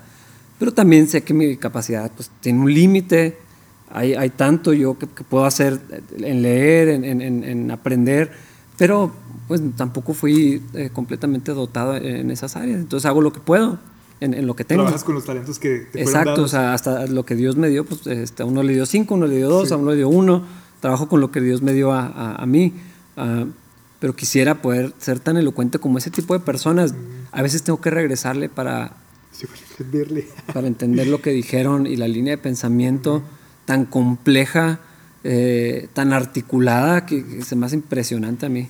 Oye, voy, a, voy a, aquí a conectarme con los libros, hablas de, que lees y todo, y de repente veo que publicas cosas, ¿no? Ahí en tu, en tu muro, en el, en el Facebook, de que estás leyendo algún libro o alguna frase de algún libro o, cosas por el estilo, y no siempre son necesariamente literatura cristiana, de repente también te ventas así de que autores latinoamericanos del boom, ¿no? ¿Qué, consumes de literatura? O sea, ¿qué te ha gustado? ¿Qué es parte de, tu biblioteca interna? Me gustan eh, los relatos, cuentos, cuentos cortos y novelas. es, lo, es, lo, que leo por gusto. ¿Y tienes algún top así de este estuvo increíble? O sea, yo sé que todos están padrísimos, ¿no? Y hay mucho de, de qué decir de la literatura, pero cosas que dices, no, este es parte de mí. O sea, para, para hablar de Rafa tienes que mencionar a este. O este Híjole, libro o este autor. No, no sé si llegaría a ese punto, pero. eh, pero he leído algunas cosas que sí me detonan o, o me impulsan a, a que quiero leer o, o no quiero que se acabe. No sé si te pasa algo así. sí, sí, sí. Tengo algunos libros eh, que cuando los, los vuelvo a sacar están llenos de papelitos. De que so- de- los pongo en, en- en- en frases o en páginas o en, o en fragmentos de, de- de líneas que están tan hermosamente expresadas que las quiero volver a leer. O sea, las tengo que, las tengo que leer varias veces. Me pasó hace poquito con un libro de Roberto Bolaños, un escritor eh, chileno. Y, y lo, lo- lo marqué así, los aparté para volverlos a leer, compartí algunos fragmentos, eh, porque digo, ¿por- ¿cómo se pueden expresar así? O sea, qui- quisiera poder ordenar las palabras de esa manera. eh, pero bueno, re- respondiendo así prácticamente a, a tu pregunta, no sé, me gusta mucho eh, Julio Cortázar, leí, leí muchos de sus cuentos, me causaban como un vértigo. O sea, cuando los leía, se- o sea, era algo así como, como el vértigo que sientes cuando estás en, en la orilla de, de un edificio, de algo así muy alto, o te vas a lanzar así, a, a algo parecido. eh, eh, dice, ¿cómo puede hablar así? O sea, ¿por qué dice estas cosas tan extrañas, tan, o de esta manera? Otros relatos han sido muy apacibles. eh, uno, a ver si ahorita me acuerdo, Murakami, japonés. Eh, así la, manera de relatar tan apacible. No hay, no hay un autor que me defina, eh, es lo que me preguntabas, ¿no? Eh, si, si hay algún autor que me defina. Pero en diferentes tiempos, eh, los relatos o los libros o las cosas que, que leo me dan ganas de escribir, me dan ganas de, de- de decir cosas así de padres, de hermosas. Es un sueño que tengo, o sea, si O algún sea, ¿sí día... te gustaría escribir una novela, un cuento? Sí, Sí. pero no sería. eh, ca- casi me da pena decirlo por- porque lo platicaba con un amigo hace poco, eh, esto mismo. Si yo escribiera un libro, yo creo que no sería un libro cristiano. No sería un libro de teología, no sería un libro de. Siento que en eso no, no, no, no tendría algo que, que aportar, que no, no lo pueda hacer alguien mejor. Pero me gustan los relatos, me gustan las historias. Pero, pero tienes, o sea, ¿tú crees que ya tienes alguna historia latente ahí que te está, que te está cocinándose. No, sabes que hace un tiempo estuve participando en un taller literario y, y fue muy intenso, fue brutal, o sea, sí me despedazaban. De verdad, si no es porque tenía ganas de, de estar ahí, eh, el- la primera noche ya no hubiera regresado a, la- a la O sea, siguiente de que la reunión. crítica estaba pesadísima. Durísima, o sea, llegabas y es, pues bueno, era un círculo de gente muy intelectual, el arquitecto Arras, que ya, ya falleció, ah, una reputación muy grande es- es, ah, como arquitecto, coleccionaba arte, escribía novelas, poesía y crítico de cine, en el círculo así intelectual totalmente, él lo dirigía. Entonces, la gente que estaba en este taller, pues gente que le consumía libros así como desayuno, ¿no? Así, voraz- una voracidad. Sí. Entonces yo llegué porque tenía un interés y, y- y el, el formato es que tú llegabas con un relato, lo, lo que sea que, que tengas, ¿no? Un fragmento, si estás escribiendo una novela, un poema, un escrito, lo que sea, con 12 copias. Todos llegaban, a- todos llegamos así. Y era al azar. Eduardo, este, por favor, vamos a analizar tu texto. Entonces tú repartías las copias y te daban unos minutos, ¿no? Vamos a analizar el texto. Si nunca lo habías hecho, te dan una guía, ¿no? Para, para como medio desmenuzar y poder criticar el, el- el texto. Ah, y luego te lo regresaban todo rayado y pues no, pienso que este chavo, este, lo que está haciendo, pues es- repite mucho las palabras, no me comunica nada. Ah, era así sin piedad. Eh, y luego no me conocían menos, no había un vínculo Afectivo, ah, eh. afectivo, eh, era el nuevo y aparte eh, en un círculo pues intelectual donde Sí, sí, medio frío, ¿no? Así Sí, como bastante. Y aparte, yo era yo, pues, hombre, entonces había los machos alfa. Entonces fue así cruel. Así, de verdad, la primera noche no tenía ganas de volver nunca. Eh, pero empecé a escribir. Entonces empecé a hacer relatos chiquitos para ejercitarme. Ah, no tengo una historia. Entonces creo que sí. ¿Y ahorita pasa- tienes un grupo con el que estás desarrollando eso? No, ¿No? se- se- es algo que dejé así de. ¿Hacemos de- algo? de- estaría sí. Oye, es que deberíamos. Me das cuenta, yo también siento acá una latencia bien interesante. Eh, creo que eso pasa cuando lees, ¿no? O sea, creo, Sí. que, creo que va de la mano leer y empezar a decir, espérate, o sea, esta historia es la historia de este autor. Él, él la, la- la- la creó, la, la plasmó, la trajo de la imaginación a la realidad.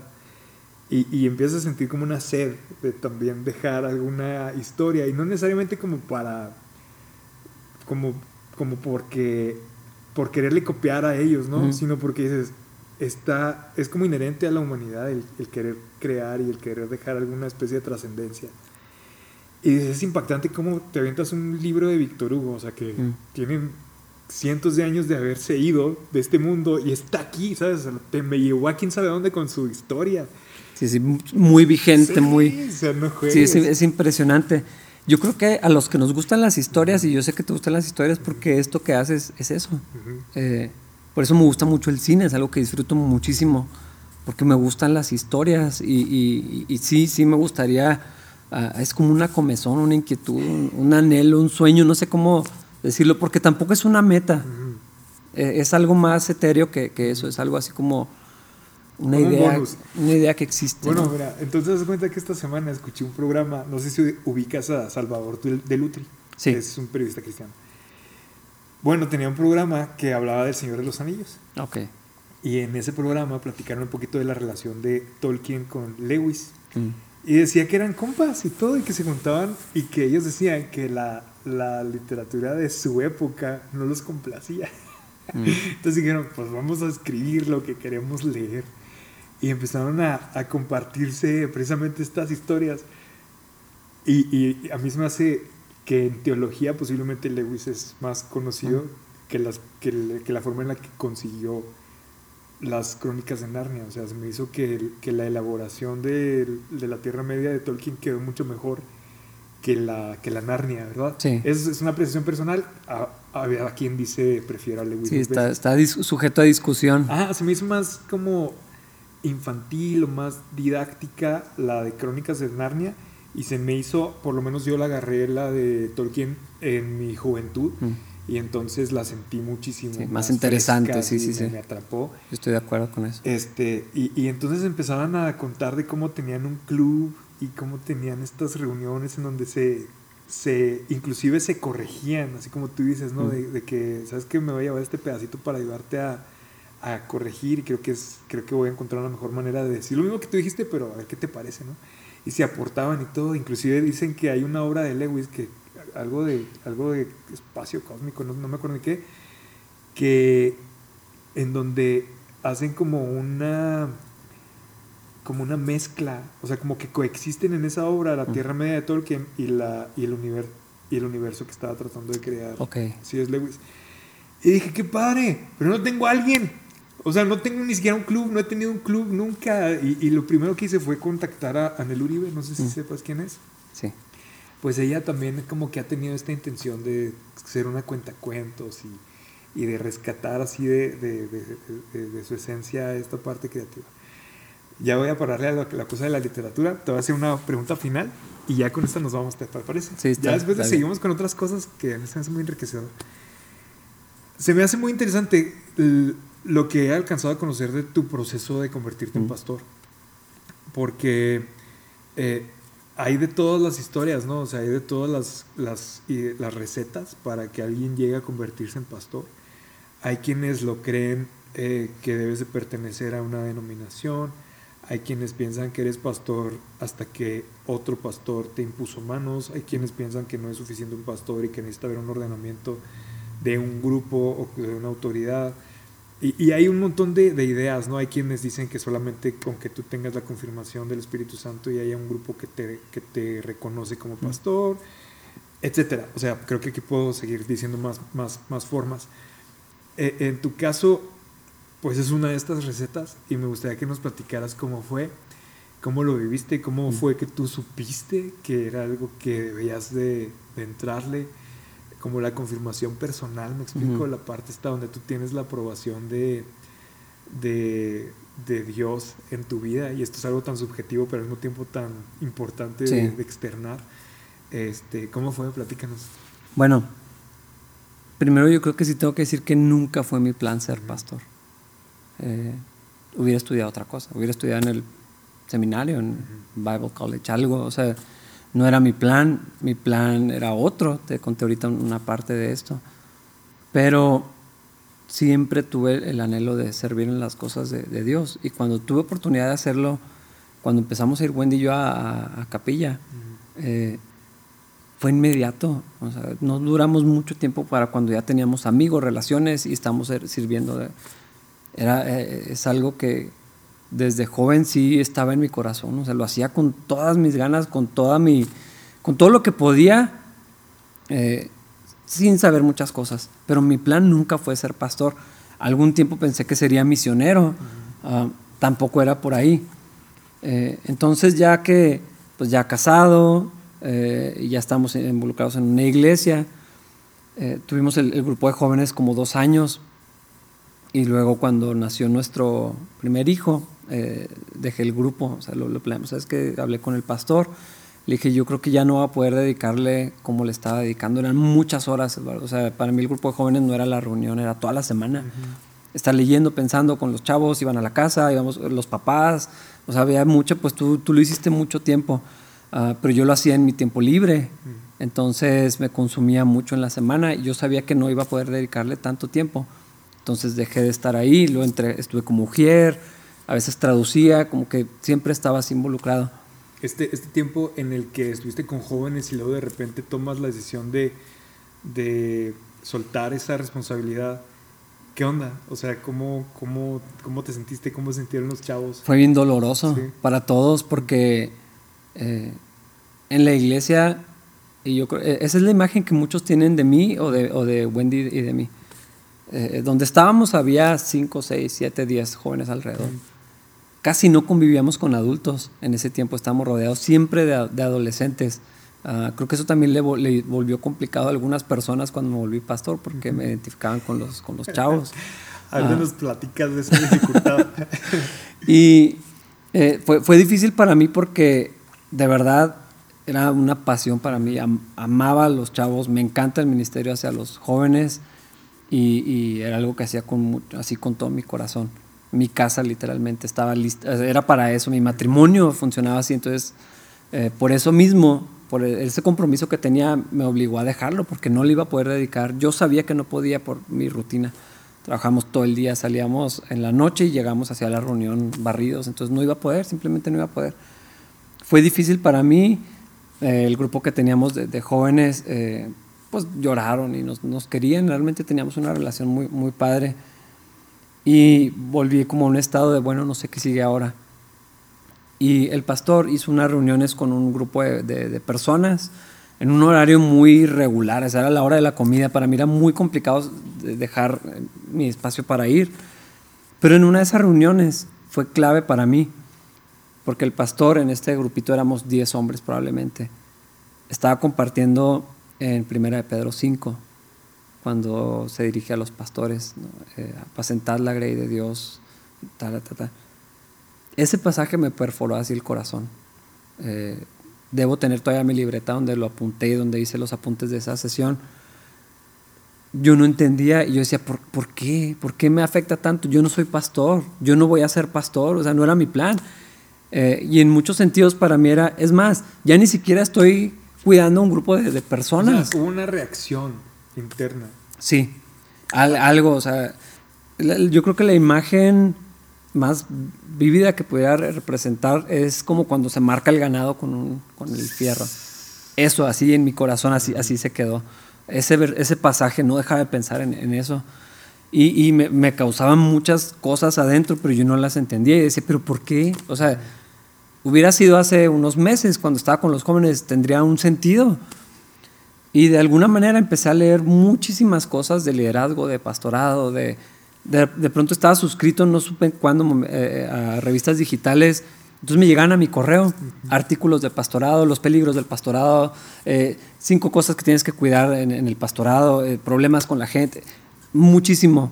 Nada que tu pastor te haya inscrito, ¿no? a lo mejor. Fue muy raro porque de pronto, o sea, en, cosas que buscaba en internet y me suscribí y me empezó a llegar. Entonces empecé a leer mucho sobre eso. Lo que yo anhelaba era tener un grupo eh, como una célula, alguna cosa así. No había en la iglesia. Entonces fue lo que le dije al pastor. En un día que no teníamos que habernos reunido, yo te, eh, en mi hora de comida en ese momento Wendy iba a pasar por mí, nos íbamos a ir a la casa, se retrasó media hora, no podía salir de la casa porque estaba con una persona que estaba llorando y llorando, me dice, no puedo irme, espérame, o sea, perdón. Me habla el pastor, me dice, eh, vamos a comer. Le digo, qué raro, pues ahorita ya veré estar en mi casa, pero en realidad tengo tiempo, entonces nos vimos para comer. Eh, y cuando estábamos allí, me acuerdo dónde, dónde nos vimos, en el Caballo Loco, es un lugar ahí en el centro. Eh, caldo de res es lo que, y menudo es lo que venden ahí. Y cuando estábamos le dije, tengo muchas ganas de enseñar la Biblia. Le dije, es algo que quisiera hacer. Eh, y probablemente por la, etapa de vida en la que estoy es lo que podría hacer. ¿Qué piensas? Y, se quedó así callado, por hizo una pausa y así se le estrellaron los ojos, me acuerdo. Me dice, es que yo no te voy a decir esto todavía, pero es algo que tengo tiempo orando. Este, quiero que empieces a orar para que consideres eh, ser parte del staff, ser parte del equipo. ¿Ok?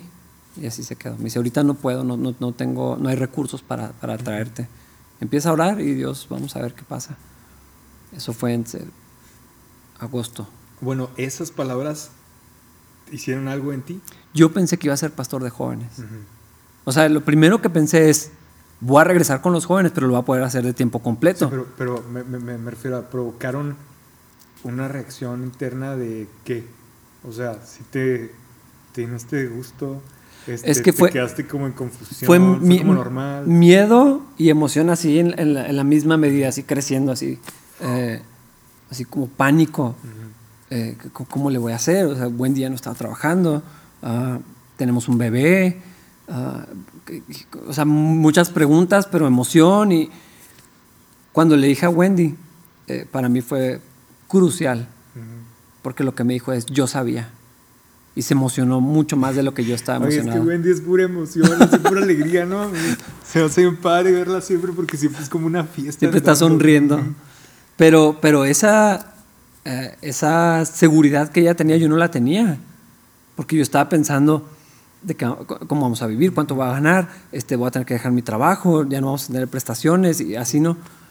Y, muchas preguntas, muchas preguntas, pero Wendy fue lo que me dijo, yo sabía. y, entonces eh, eso también fue así como un, un, pin así que no puedo evitar tener la, confirmación en, mi esposa. Gracias a Dios por una persona, yo ya había aprendido esa lección y él me había dicho, tienes que aprender a escuchar a las personas que Dios pone en tu vida. Y cuando estés casado, tu esposa, tienes que aprender a oírla. Eh, en, en todas las circunstancias, considera su opinión entonces, esa convicción que, tenía Wendy eh, fue así como que, ok, ok, entonces tal vez sí es por aquí, o sea, pasó un mes y no, pues todavía no, otro mes y así se, terminó el año. Me dijo, Rafa, estamos listos. Después, ya cuando iba yo a renunciar a mi trabajo, Wendy y yo ya habíamos orado, ya lo habíamos pensado, ya habíamos tomado una decisión. Y el pastor me dice, eh, eh, tienes que saber algo, uh, pues yo ya me voy. casi nada. Y yo, ¿cómo? O sea, estaba a punto de subirme al barco sabiendo que él era el pastor. Eh, y en mi cabeza yo había hecho mi plan. Yo pensé, voy a ser pastor de jóvenes. o sea, ¿qué otra cosa me voy a poner a hacer en, la iglesia? Es lo que quería. Yo quería regresar a eso. Ah, o, no sé, dije, a lo mejor hay muchas variables de, lo que puedo hacer, pero ya, ya tenía un plan con él como pastor. Y yo como uno de los pastores asistentes. Eh, mi vida se veía ideal en esa plataforma. Ya después de ese proceso que tuvimos Wendy y yo, teníamos un bebé y en diciembre nos dimos cuenta que estábamos esperando otro bebé. Entonces era una decisión todavía más compleja. Eh, Wendy ya no tenía su trabajo, ni sus prestaciones, ni su servicio médico. Y, luego... El embarazo tiene un costo significativo, ¿no? Exacto. y, luego viene esta otra noticia y la pregunta inevitable, ¿y quién se va a quedar? Eh, y luego entró así otro proceso donde, bueno, quiero que ores para que consideres tomar mi lugar. ok. Entonces, pues fue así de que renuncio, no renuncio, me voy, no me voy. O sea, esto cambia absolutamente todo, en un sentido, pues. Pero, ¿te acuerdas de Torre Fuerte? ¿Del grupo? Sí. Sí. ¿Te acuerdas de la canción de Serenata Espiritual? Claro, sí, sí, sí. Ok. Bueno, es que en, en muchos las canciones de Torre Fuerte marcaron mi vida de muchas maneras, pero esa canción dice que, dice esta idea de ofrecerle a Dios y luego no, retenerlo. Entonces yo en ese momento yo me sentí así, no puedo, no puedo ofrecerle a Dios algo y luego y luego echarme para atrás. Ya no puedo decir que siempre no, no puedo, o sea, no puedo, ya había hecho un compromiso con Dios, no con el pastor, ni con la iglesia necesariamente, que era donde iba, pero dije, no puedo echarme para atrás, o sea, quería, y todavía estaba a tiempo, pero dije, no, no puedo, o sea, tengo toda mi vida ofreciéndole al Señor mi servicio.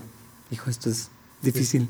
Ah, no puedo echarme para atrás. Tengo desde los 13 años diciéndole Dios, quiero servirte. ¿Cómo? ¿Qué hago? Pues, tirarme al, al vacío. Porque es lo que yo sabía que tenía que hacer. Dios ya lo había hecho muy claro. Y en esas circunstancias dije, ay Dios, ¿por qué? O sea, así no quiero. Pero dije, bueno, a ver quién se cae de pastor yo estoy seguro que yo no voy a hacer. y eso fue lo que le dije al pastor Sean. Le dije, ¿sabes qué? Yo, pues hagan lo que quieran. Con, más respeto, con más respeto, pero en mi corazón fue, pues considérenme si quieren. Obviamente yo no voy a ser el pastor. Y, y lo inició un proceso. Y lo fue una decisión unánime. Todos, todos creemos que Dios quiere que seas el pastor. ¿Cómo va a ser? O sea, el pastor ya se va jamás eh, ni siquiera me había pasado por la cabeza. Era una iglesia que ya tenía un rumbo, una estructura, una dinámica, un estándar. ¿cuántos, años tenía ya la iglesia de existir? Eh, cinco, cinco años. Eh, ¿Cómo le voy a hacer? O sea, y el pastor se va en el verano. A mí me dijeron, creo que en marzo. Algo así fue, a marzo, abril se tomó la decisión. O sea, tengo tres meses, pero aparte va a cambiar toda su vida. O sea, eh, y otra vez Wendy, yo sabía que Dios tenía algo para ti. Y, claro que sí, qué padre. Eh, dije, ok, yo sé que esto es lo que Dios quiere, eh, porque hubo varios elementos. Uno, ese pasaje en, en 1 Pedro 5.2. O sea, Dios guardó mi corazón. y después lo, lo entendí. Dije, es que Dios había sacudido mi corazón en cuanto al pastorado en un momento que yo no lo veía venir, pero ya en ese momento tuvo sentido. Uh, la confirmación con Wendy eh, fue un elemento así clave para esto. Si Wendy no hubiera estado de acuerdo, si hubiera tenido dudas, si hubiera cedido, porque creo que es diferente ceder a una cosa, pues eh, ándale, resignación, pero ella estaba más animada que yo. Y luego la validación del pastor y de un grupo de líderes eh, y, de pastores en, Rocky Mountain que vinieron a México a conocerme, a conocer a la otra persona y a, ser parte del proceso. Eh, el apoyo de la iglesia y, ya después lo, lo, que vi en la iglesia en algunas personas. Entonces para mí esos, esos, fueron, esos elementos fueron ahí uh, decisivos. No fue una idea mía, no era un plan mío. Cuando digo yo no quería ser pastor suena como que resistencia, no, no es eso, es que no era algo que yo jamás pensé que iba a ser. Dios lo hizo tan obvio eh, que en los días que es difícil para mí el ministerio, o sea, recuerdo eso y digo, es que, o sea, no tenía opciones, no, no tenía, o sea, sé que no estuvo mi persona en ese proceso en cuanto a la decisión, yo nomás tenía que obedecer, o sea, Dios me llevó así de una manera muy, muy clara. Eh, y por eso estoy haciendo lo que hago. Bueno, entonces resulta ser que ya todos te, apuntaron para que tú fueras el pastor. Sí, y, pues ya nos, nos, dieron la decisión. Eh, eso trajo desde, no, ni siquiera desde ese momento, desde antes ya venía una ola de conflictos con personas, gente en desacuerdo, gente lastimada. Desde, desde el inicio fue una tormenta eh, de emociones muy intensa. Ah, desde el momento que tuvimos que tomar la decisión y, cuando renuncié a mi trabajo, cuando hablé con mi jefe, cuando eh, inicié, no sabía qué iba a ser, el anuncio de que se iba el pastor, yo ya había vivido desde las bancas, pero yo había vivido la transición de un pastor americano a un pastor mexicano y salió terriblemente mal. O sea, ya te, ya te imaginabas algunas de las dificultades que se iban a presentar en el proceso. Sí. Eh, Wendy y yo nos empezamos a mentalizar.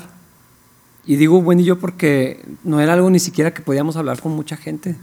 Eh, o sea, por, por un, un, tiempo considerable éramos eh, así el círculo pequeñísimo de ella y yo, uh, de pensar, se oye la gente. O sea, yo, yo no sé si estés de acuerdo, pero una de las partes más dramáticas de toda la Biblia es justamente en estos pasajes de los reyes ¿no? y de las crónicas, en donde está a punto de o morir David o morir Salomón, ¿no? Y que hay... Las una... transiciones. Uy, no, o sea, sí. yo creo que son las partes que son más fáciles de extraer y de querer hacer una novela. Era algo que estaba a punto Sí, de... totalmente. Y, y, fue muy real para mí. Eh, Moisés, Josué, David, Salomón, eh, eh, Elías, Eliseo. Uh -huh. O sea, esas transiciones la, la, viví, pero la experiencia que yo había visto... Uh, híjole, tenía, sí tenía miedo.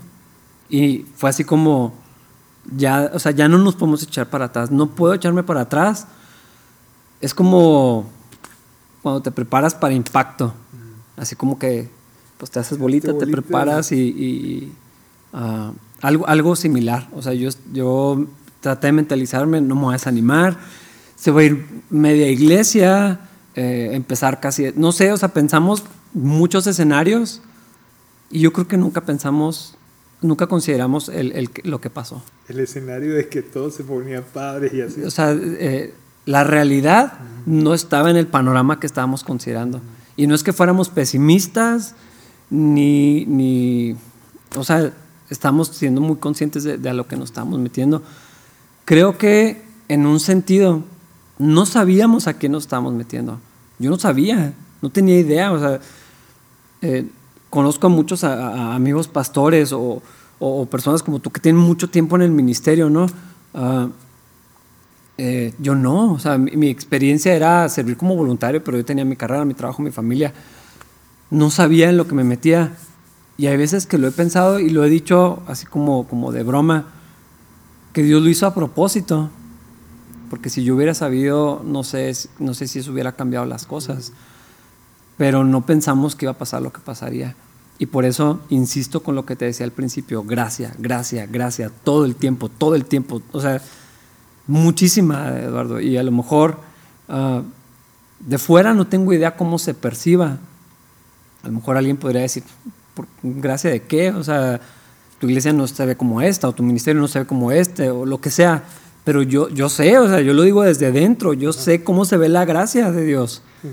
Y es esto, o sea, es estar donde estoy ahorita, es, es la, la oportunidad, no sé si llamarlo así, que Dios me dio eh, de participar en, en, su obra, de ser instrumento.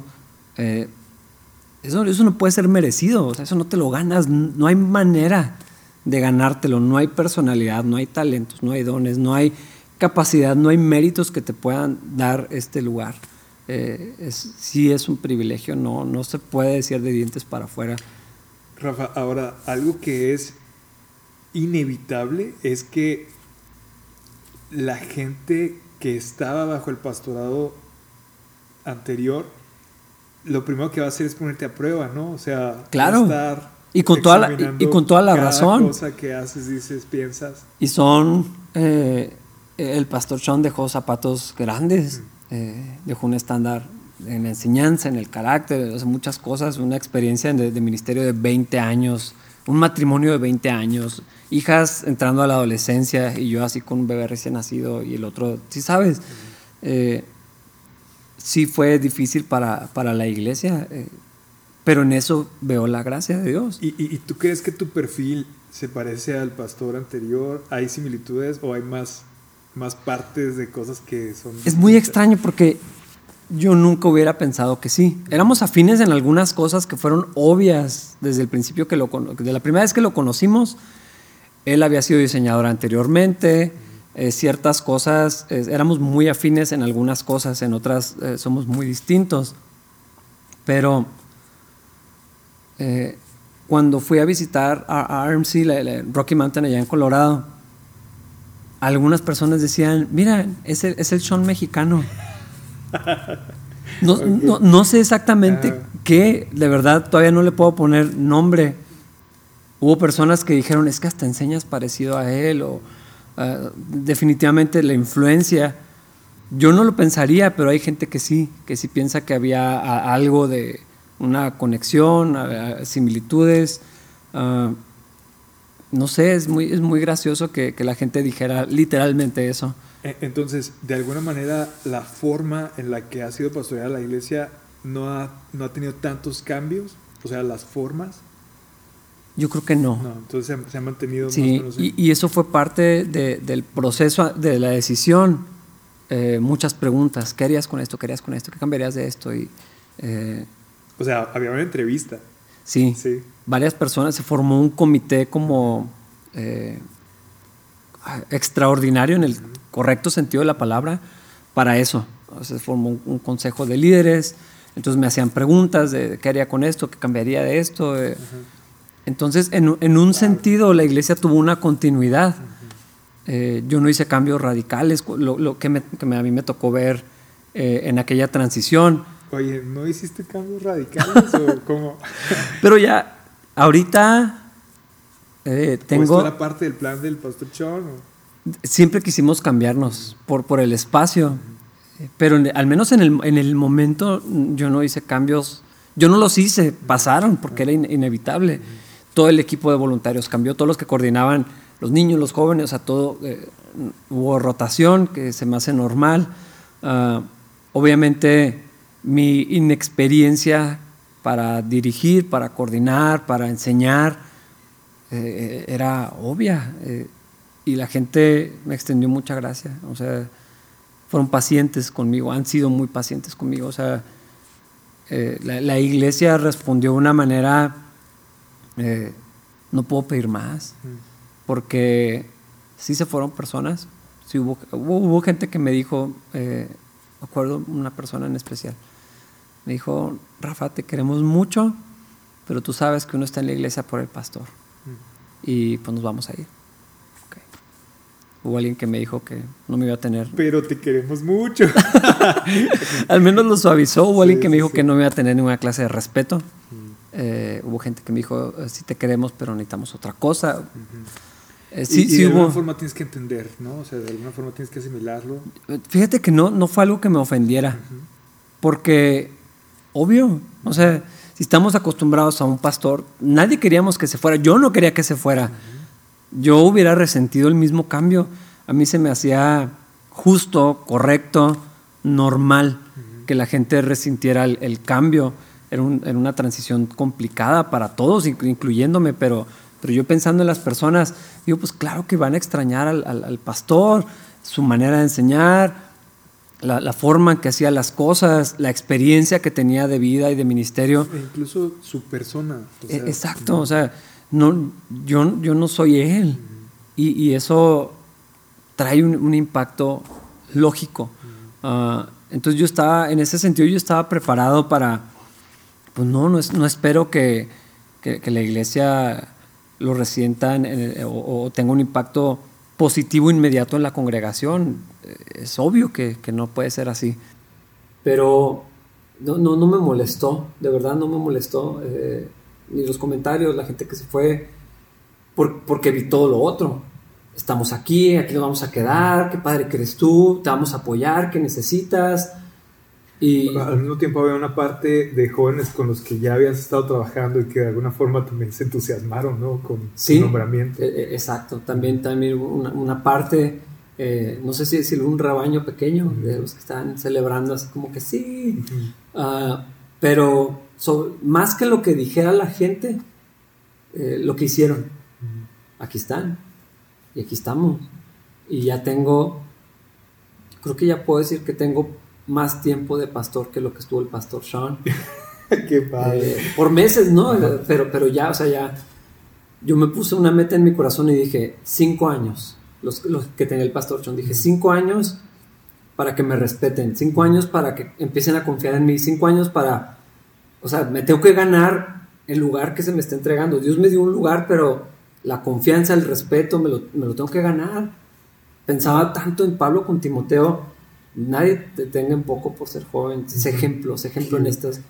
Me lo tomé así como que dije, ok, esto es para mí, este es, este es eh, no, no, me puedo ofender, que no les guste, que lo resientan, no puedo, o sea, no me lo puedo permitir, me, tengo que ganar y me puse una meta de cinco años.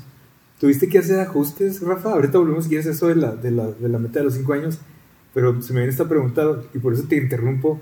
Estabas acostumbrado a trabajar con, con jóvenes, pero acá ya iban a estar adultos, los ancianos, iban a estar los niños también involucrados en tu responsabilidad. Ah, ¿Hiciste alguna especie de ajuste en tu, en tu vocabulario, en tu conducta? Sí, total, totalmente. Eh, eh, hablando en particular, por ejemplo, de mi manera de, enseñar, fui totalmente intencional en esto. Eh, no podía yo permitirme hablarle a la iglesia como le hablaba al grupo de jóvenes.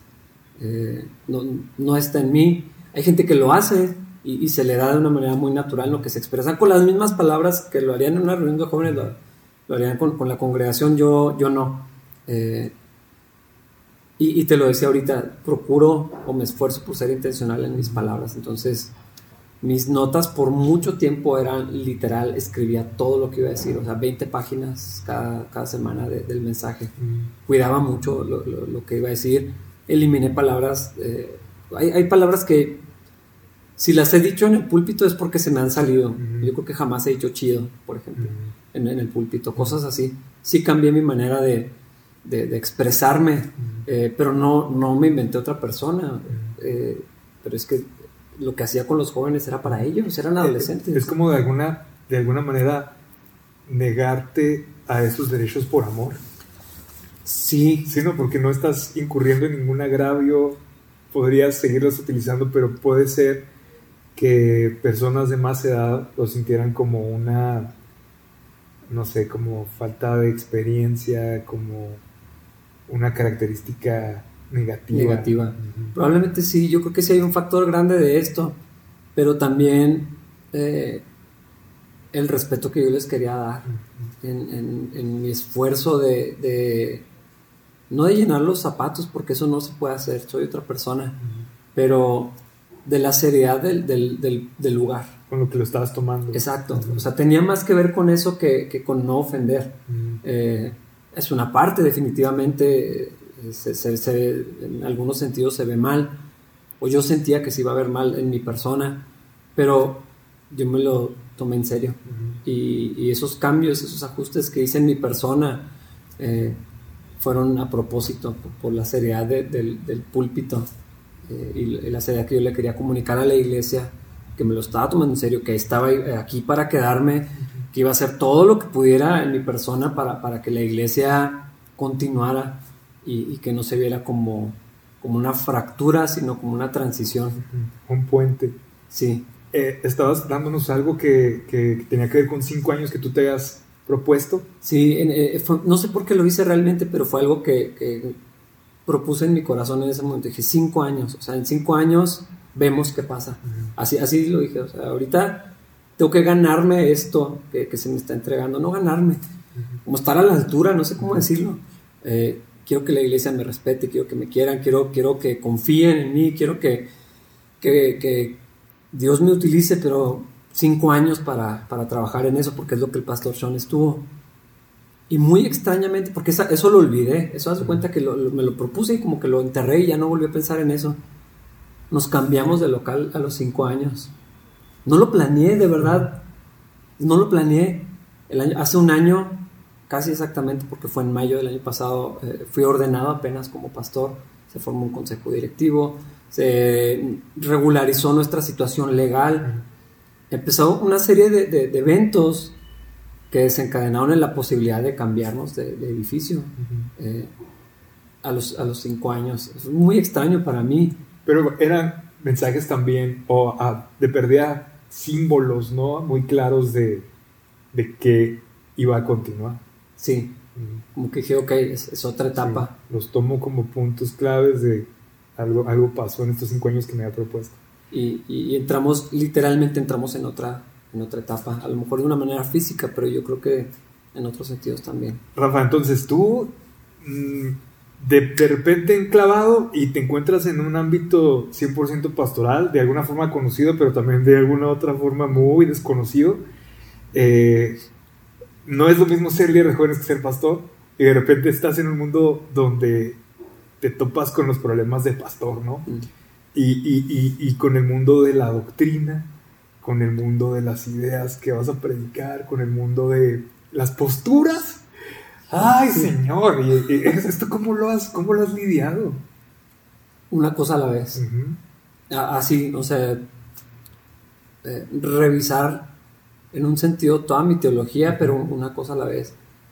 Eh, la manera de, de estudiar que tenemos en, en capilla me ha obligado a revisar las cosas que había aprendido, a volverlas a entender, porque tú, tú bien lo sabes, cuando tienes que enseñar algo, si no lo dominas, mínimo tienes que tener un, un entendimiento más grande eh, para poder explicarlo. O sea, tienes que entender de este tamaño para poder enseñar algo así, ¿no? Entonces, eso me, me ha forzado a revisar eh, lo que creía de muchas formas, lo que se me había enseñado, eh, y, y en áreas... O, Y, y lo, que te, lo que se te ha enseñado, nos hablaste de que estuviste en varias congregaciones.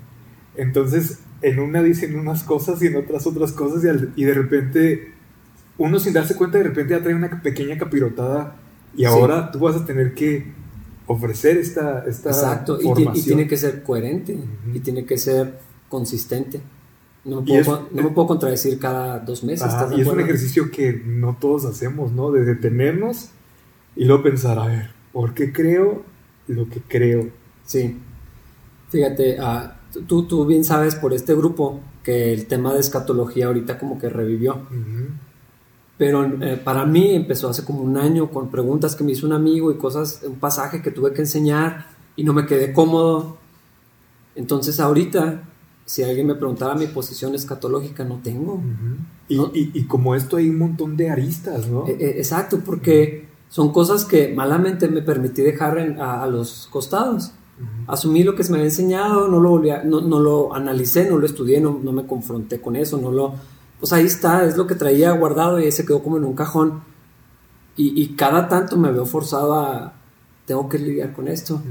Y ahorita estoy en, en un proceso, por ejemplo, en, en escatología. Ahorita no tengo una postura escatológica porque estoy revisando toda mi... O sea, todo lo que creo desde niño.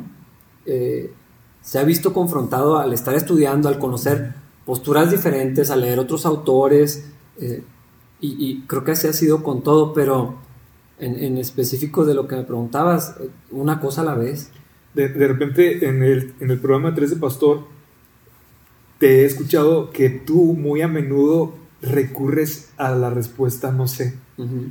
Y personalmente yo no tengo ningún inconveniente con eso, al contrario, a mí, yo también recurro, yo creo que más más seguido que tú, ¿no? Puedo mencionar las posturas que conozco y lo que dicen estos, lo que dicen aquellos, pero he aprendido como a a no traumarme por la incertidumbre. Hay, creo que hay muchas, muchas preguntas que nadie tiene la respuesta. Puede haber quien afirma tenerla, ¿verdad? Pero nadie la tiene. Como por ejemplo las intenciones del corazón de alguno de los Híjole, sí. de las personas de la Biblia, ¿no? Tú puedes suponer, puedes imaginarte, puedes ah, tener una teoría, ¿verdad? Pero de eso a que afirmes es bien diferente. Creo que es un problema que existe muy, muy en, en varios lados, que se afirma las cosas que no son afirmables, como si nos constaran como si hubiéramos sido testigos eh, en vivo, ¿no? Testigos oculares de, de todos los acontecimientos, incluyendo la creación. Y hay gente que Sí, se sí. pone en una situación así de, me consta porque me consta que me consta y... La iglesia se divide por cosas así. Sí, Literalmente. sí. Y creo que, creo que responder no sé, y creo que que un pastor responda no sé, debería ser la cosa más normal que, que hubiera, pero no se toma a bien. No sé si me explique. Sí, sí, Como totalmente. que- Como que, la gente quiere que el pastor responda todo y que me tenga la respuesta la correcta, porque para eso, casi que para eso lo tengo, ¿no? Para que Sí. responda las preguntas que Pues yo no ¿para puedo estás? Sí, sí, Exacto. sí. Totalmente. Yo creo que sí es ofensivo para algunos, decepcionante. Ah, pero yo me siento bastante cómodo con decir que no sé. Eh, pienso, un debate como la creación, ¿no? La iglesia se divide en, en tierra joven y tierra vieja y se pelean. Eh, calvinismo y arminianismo. Si no se ha resuelto eso en toda la historia de la iglesia, o sea, de verdad, yo estoy seguro que yo no lo voy a resolver. Ah, sí. y me siento cómodo con eso. En otras cosas me da pena reconocer que no sé. O sea, como que en algunas me siento cómodo de decir, eh, pues puede ser esto, esto o esto. En otras sí siento pena de decir, no sé, pero debería saberlo. O sea, yo hay cosas que digo, hijo, es que esto sí no lo sé por negligencia. Por, porque todavía no llegas a estudiar ahí. ¿no? Probablemente, pero... El eh, conocimiento no llega de sopetón, o sea, No, no, también es un aprendizaje paulas- paulatino. Entonces, hay cosas que he estado aprendiendo junto con la iglesia en un Ujú. sentido. eh, un crecimiento que estoy teniendo junto con, con la iglesia. Y, y desde esa perspectiva eh, he disfrutado mucho el ministerio. De, de pensar que no estoy aquí para enseñarles todo mi vasto conocimiento. Eh, no, no es mi lugar. O sea, mi, mi, mi caso es vamos a, vamos a aprender, vamos a estudiar Sí. juntos. Y tengo que estudiar y tengo que lidiar con los pasajes y, aprender, o sea, para poder comunicar, sobre todo si quiero ser cuidadoso con mis palabras, ¿no? Y, que no, y no ser ambiguo o lo que sea. eh, te- tengo que definitivamente crecer y esforzarme y, y todo, ¿no? Esa es parte de mi trabajo.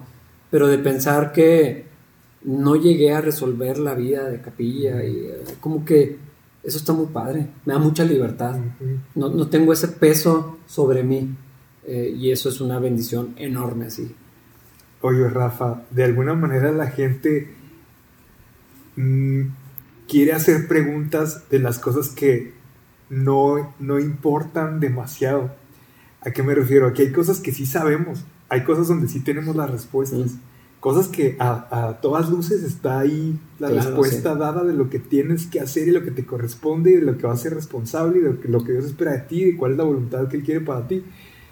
Pero como que esas no son las preguntas que te hacen, ¿no? O sea, como que más bien, eh, de alguna forma el ser humano tiene una inclinación a, a una especie de morbo, así como, oye, el apocalipsis y luego la bestia, ¿cómo hace esta cosa? Sí. Y los seres, este, ¿cómo les llaman los 24 seres del apocalipsis? ¿Cuáles son los cuatro jinetes? Y todas estas cosas como un poquito más místicas. Sí, yo creo que mística sería la, la- la- la palabra correcta. Pero que no quieren el ABC del Evangelio, que es simplísimo. O sea, es simplísimo, no, no es tan complicado de entender. Como que quieren que te vayas tú rápido al X, Y, Z antes del ABC. O que quieren pasar a cálculo diferencial sin, sin haber pasado por aritmética. No sé, es- este tipo de cosas son muy, son muy normales. Y los adolescentes y los jóvenes son una, son una ah, llamarada, ¿no? De estas incógnitas. Sí. Y tú te das cuenta que están ansiosos de, a ver, y vamos a comparar esto con si existe el infierno no existe el Sobre infierno. todo si empiezan a leer un poquito. Sí, de Sí. filosofía y demás. Esto, ¿cómo, cómo le haces tú?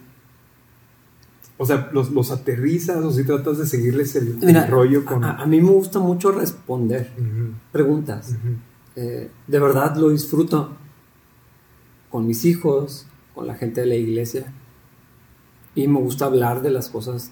Entonces, si tengo la oportunidad de decirles lo que me, de resolver la duda, de, de- de responder lo que me están preguntando, disfruto mucho de hacerlo. Pero hay preguntas que, en las que no, no estoy claro, o sea, es lo mismo que, que al enseñar, ¿no? Hay cosas que no sé. Y, y a veces y, y estoy seguro que te ha pasado porque tienes mucha más experiencia con jóvenes que, que yo. A veces te preguntan algo, pero en realidad no sé si es algo que Dios te muestra o es muy obvio. Lo que quieren es otra cosa. Entonces, aunque me encanta responder lo que me preguntan, a veces es necesario abordar esa otra necesidad que es obvia. Están preguntando cierto tipo de cosas porque se quieren salir con la suya en, un- en un área. eh, a veces es muy filosófico, muy profundo. A veces es algo como, ¿verdad que no es pecado ponerse un tatuaje? Mm, No quieren saber del tatuaje, quieren, es algo con, con los papás. mm, Y es obvio. Entonces, eh, es obvio que tienen un conflicto allí. Eso es el punto de quiebre nada más. Entonces, Quieren tu argumento a su favor para Exacto. ir a discutir con sus papás totalmente. y des- demostrarles que están equivocados los papás. Y ¿no? desacreditar a los papás. Pero la- el problema no es ni siquiera los tatuajes. Probablemente ni se lo iban a poner. Viene de otra fuente. Entonces, eh, creo que a, a veces no hay que responder lo que te preguntan, sino lo que necesitan. Mm, Y, y creo que Jesús hacía mucho eso. Le decían una cosa y nada, sacaba lo que, lo que era necesario. No es que yo sea como Jesús, ojalá. eh, más bien quiero parecerme a Jesús y, y quiero aprender cómo, cómo se hace eso. en cada situación. Cuando sí es importante responder, cuando la pregunta que están haciendo está dando paso para, una, cosa mucho más amplia. Y es bien padre eh, en algunos formatos de lo que hacemos en la iglesia. Eh, yo permito o quiero que la conversación a veces se desvíe. Lo hago a propósito, porque en el sermón no va a pasar, o en, ciertos eh, estudios, en algunas cosas sí, porque cuando hacen ese tipo de preguntas que a veces no tienen nada que ver, es la oportunidad perfecta para, para ministrar a esa persona. Ah, el problema es que a veces sale mal, a veces no tengo la sensibilidad espiritual, si es que eso existe, para, atender realmente la necesidad. A veces es mi imaginación, a veces es mis emociones, a veces estoy cansado, a veces no tengo ganas de responder, a veces respondo cosas cuando era obvio que la necesidad era otra, no sé. Eh, creo, que, creo que eso es un proceso eh, enorme, pero la gente siempre va a tener preguntas y muchas de las veces hay algo más grande detrás de las preguntas. Eso es lo difícil, más que saber las respuestas. Creo que nos fuimos mucho al rol pastoral y vamos a tener que dejar otros roles para otra ocasión, La parte de ser hombre, la parte de ser papá, la parte de ser esposo. Eh, quiero aprovechar para agradecerte porque hicieron un, evento el año pasado. Ni me acuerdo quién me invitó. Wendy, de seguro me invitó Wendy. Me mandó de, pura casualidad algún video promocional. Si no me equivoco, creo que. evento de padre. Sí, de seguro se lo mandó a varias personas, ¿no? Sí, que Se lo mandó a Karina, tienes razón. Y Karina me enseñó, mira, hoy me mandó esto Wendy. Y me animé y, fue un evento de, que hablaba, que tomaba el tema de la hombría desde el punto de vista de lo que Dios espera del hombre y el propósito de, Dios para el hombre. Y no tienes idea de, lo bendecido que fui, del impacto y lo, edificado que, que, salí de ese evento. Este, he sido muy bendecido por Capilla Calvario. Digo, ahorita también eh, mi hermana y mi cuñado, junto con mis sobrinos, asisten aquí y estoy seguro, tengo muchos amigos que asisten aquí a, su congregación y, y, de alguna forma me toca beber de la bendición que está recibiendo esta, esta iglesia y me emociona mucho, me emociona con ustedes. Soy alguien que me han preguntado, es raro porque te pregunta esto la gente, ¿no? Pero me han preguntado, oye, recomiéndame una iglesia, recomiéndame un grupo de jóvenes. Y es muy extraño, hago una lista, ¿eh? Tampoco es de que los mando exclusivamente así como que ahí Claro. Pero indudablemente es una de las, de las congregaciones que yo pongo siempre. Padre, gracias. En la recomendación. Me, me, da mucho gusto lo que están viviendo, lo que estás viviendo con tu familia y lo que estás viviendo con la congregación. Y, y es extraño, pero me siento parte, así como de, del, del, del, boom que está experimentando Capilla Calvario. Digo que es extraño porque no estoy inmerso, ¿no? Sí, sí. Eh, pero lo, lo, lo celebro junto contigo, ¿sabes cómo? Y eso yo creo que es porque, no sé, no, uno no sabe en qué momento nace una amistad o en qué momento muere. Casi que es más fácil deducir cuándo murió una amistad, ¿no?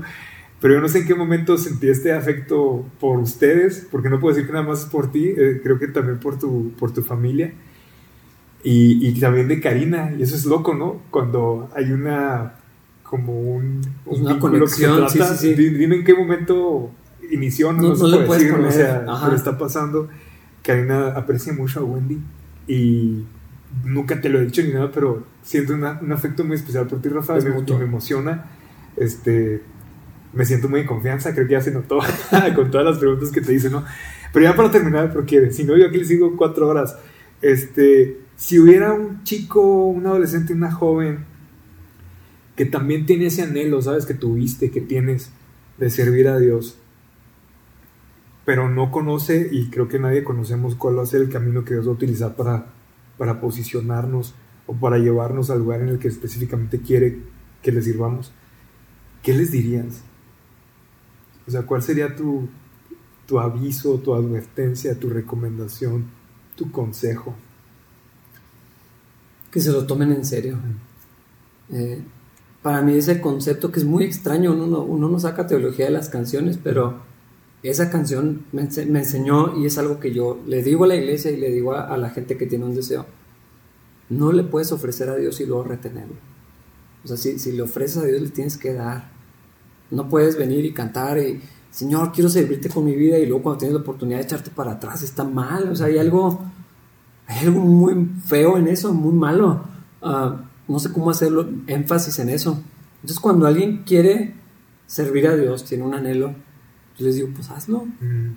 Allí donde estás, allí en tu casa.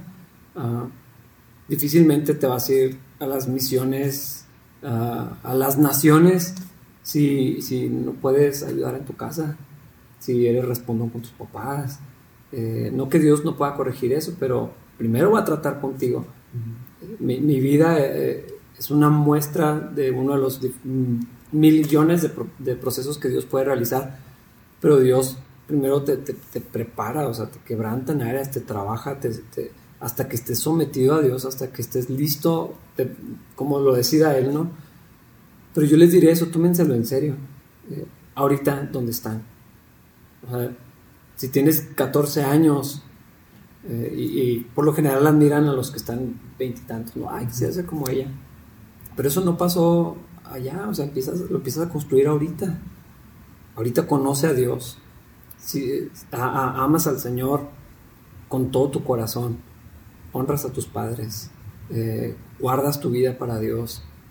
Aprendes, te involucras en la iglesia. Ahorita, o sea, vas, vas construyendo un camino que Dios inevitablemente va a ir usando en todas esas etapas.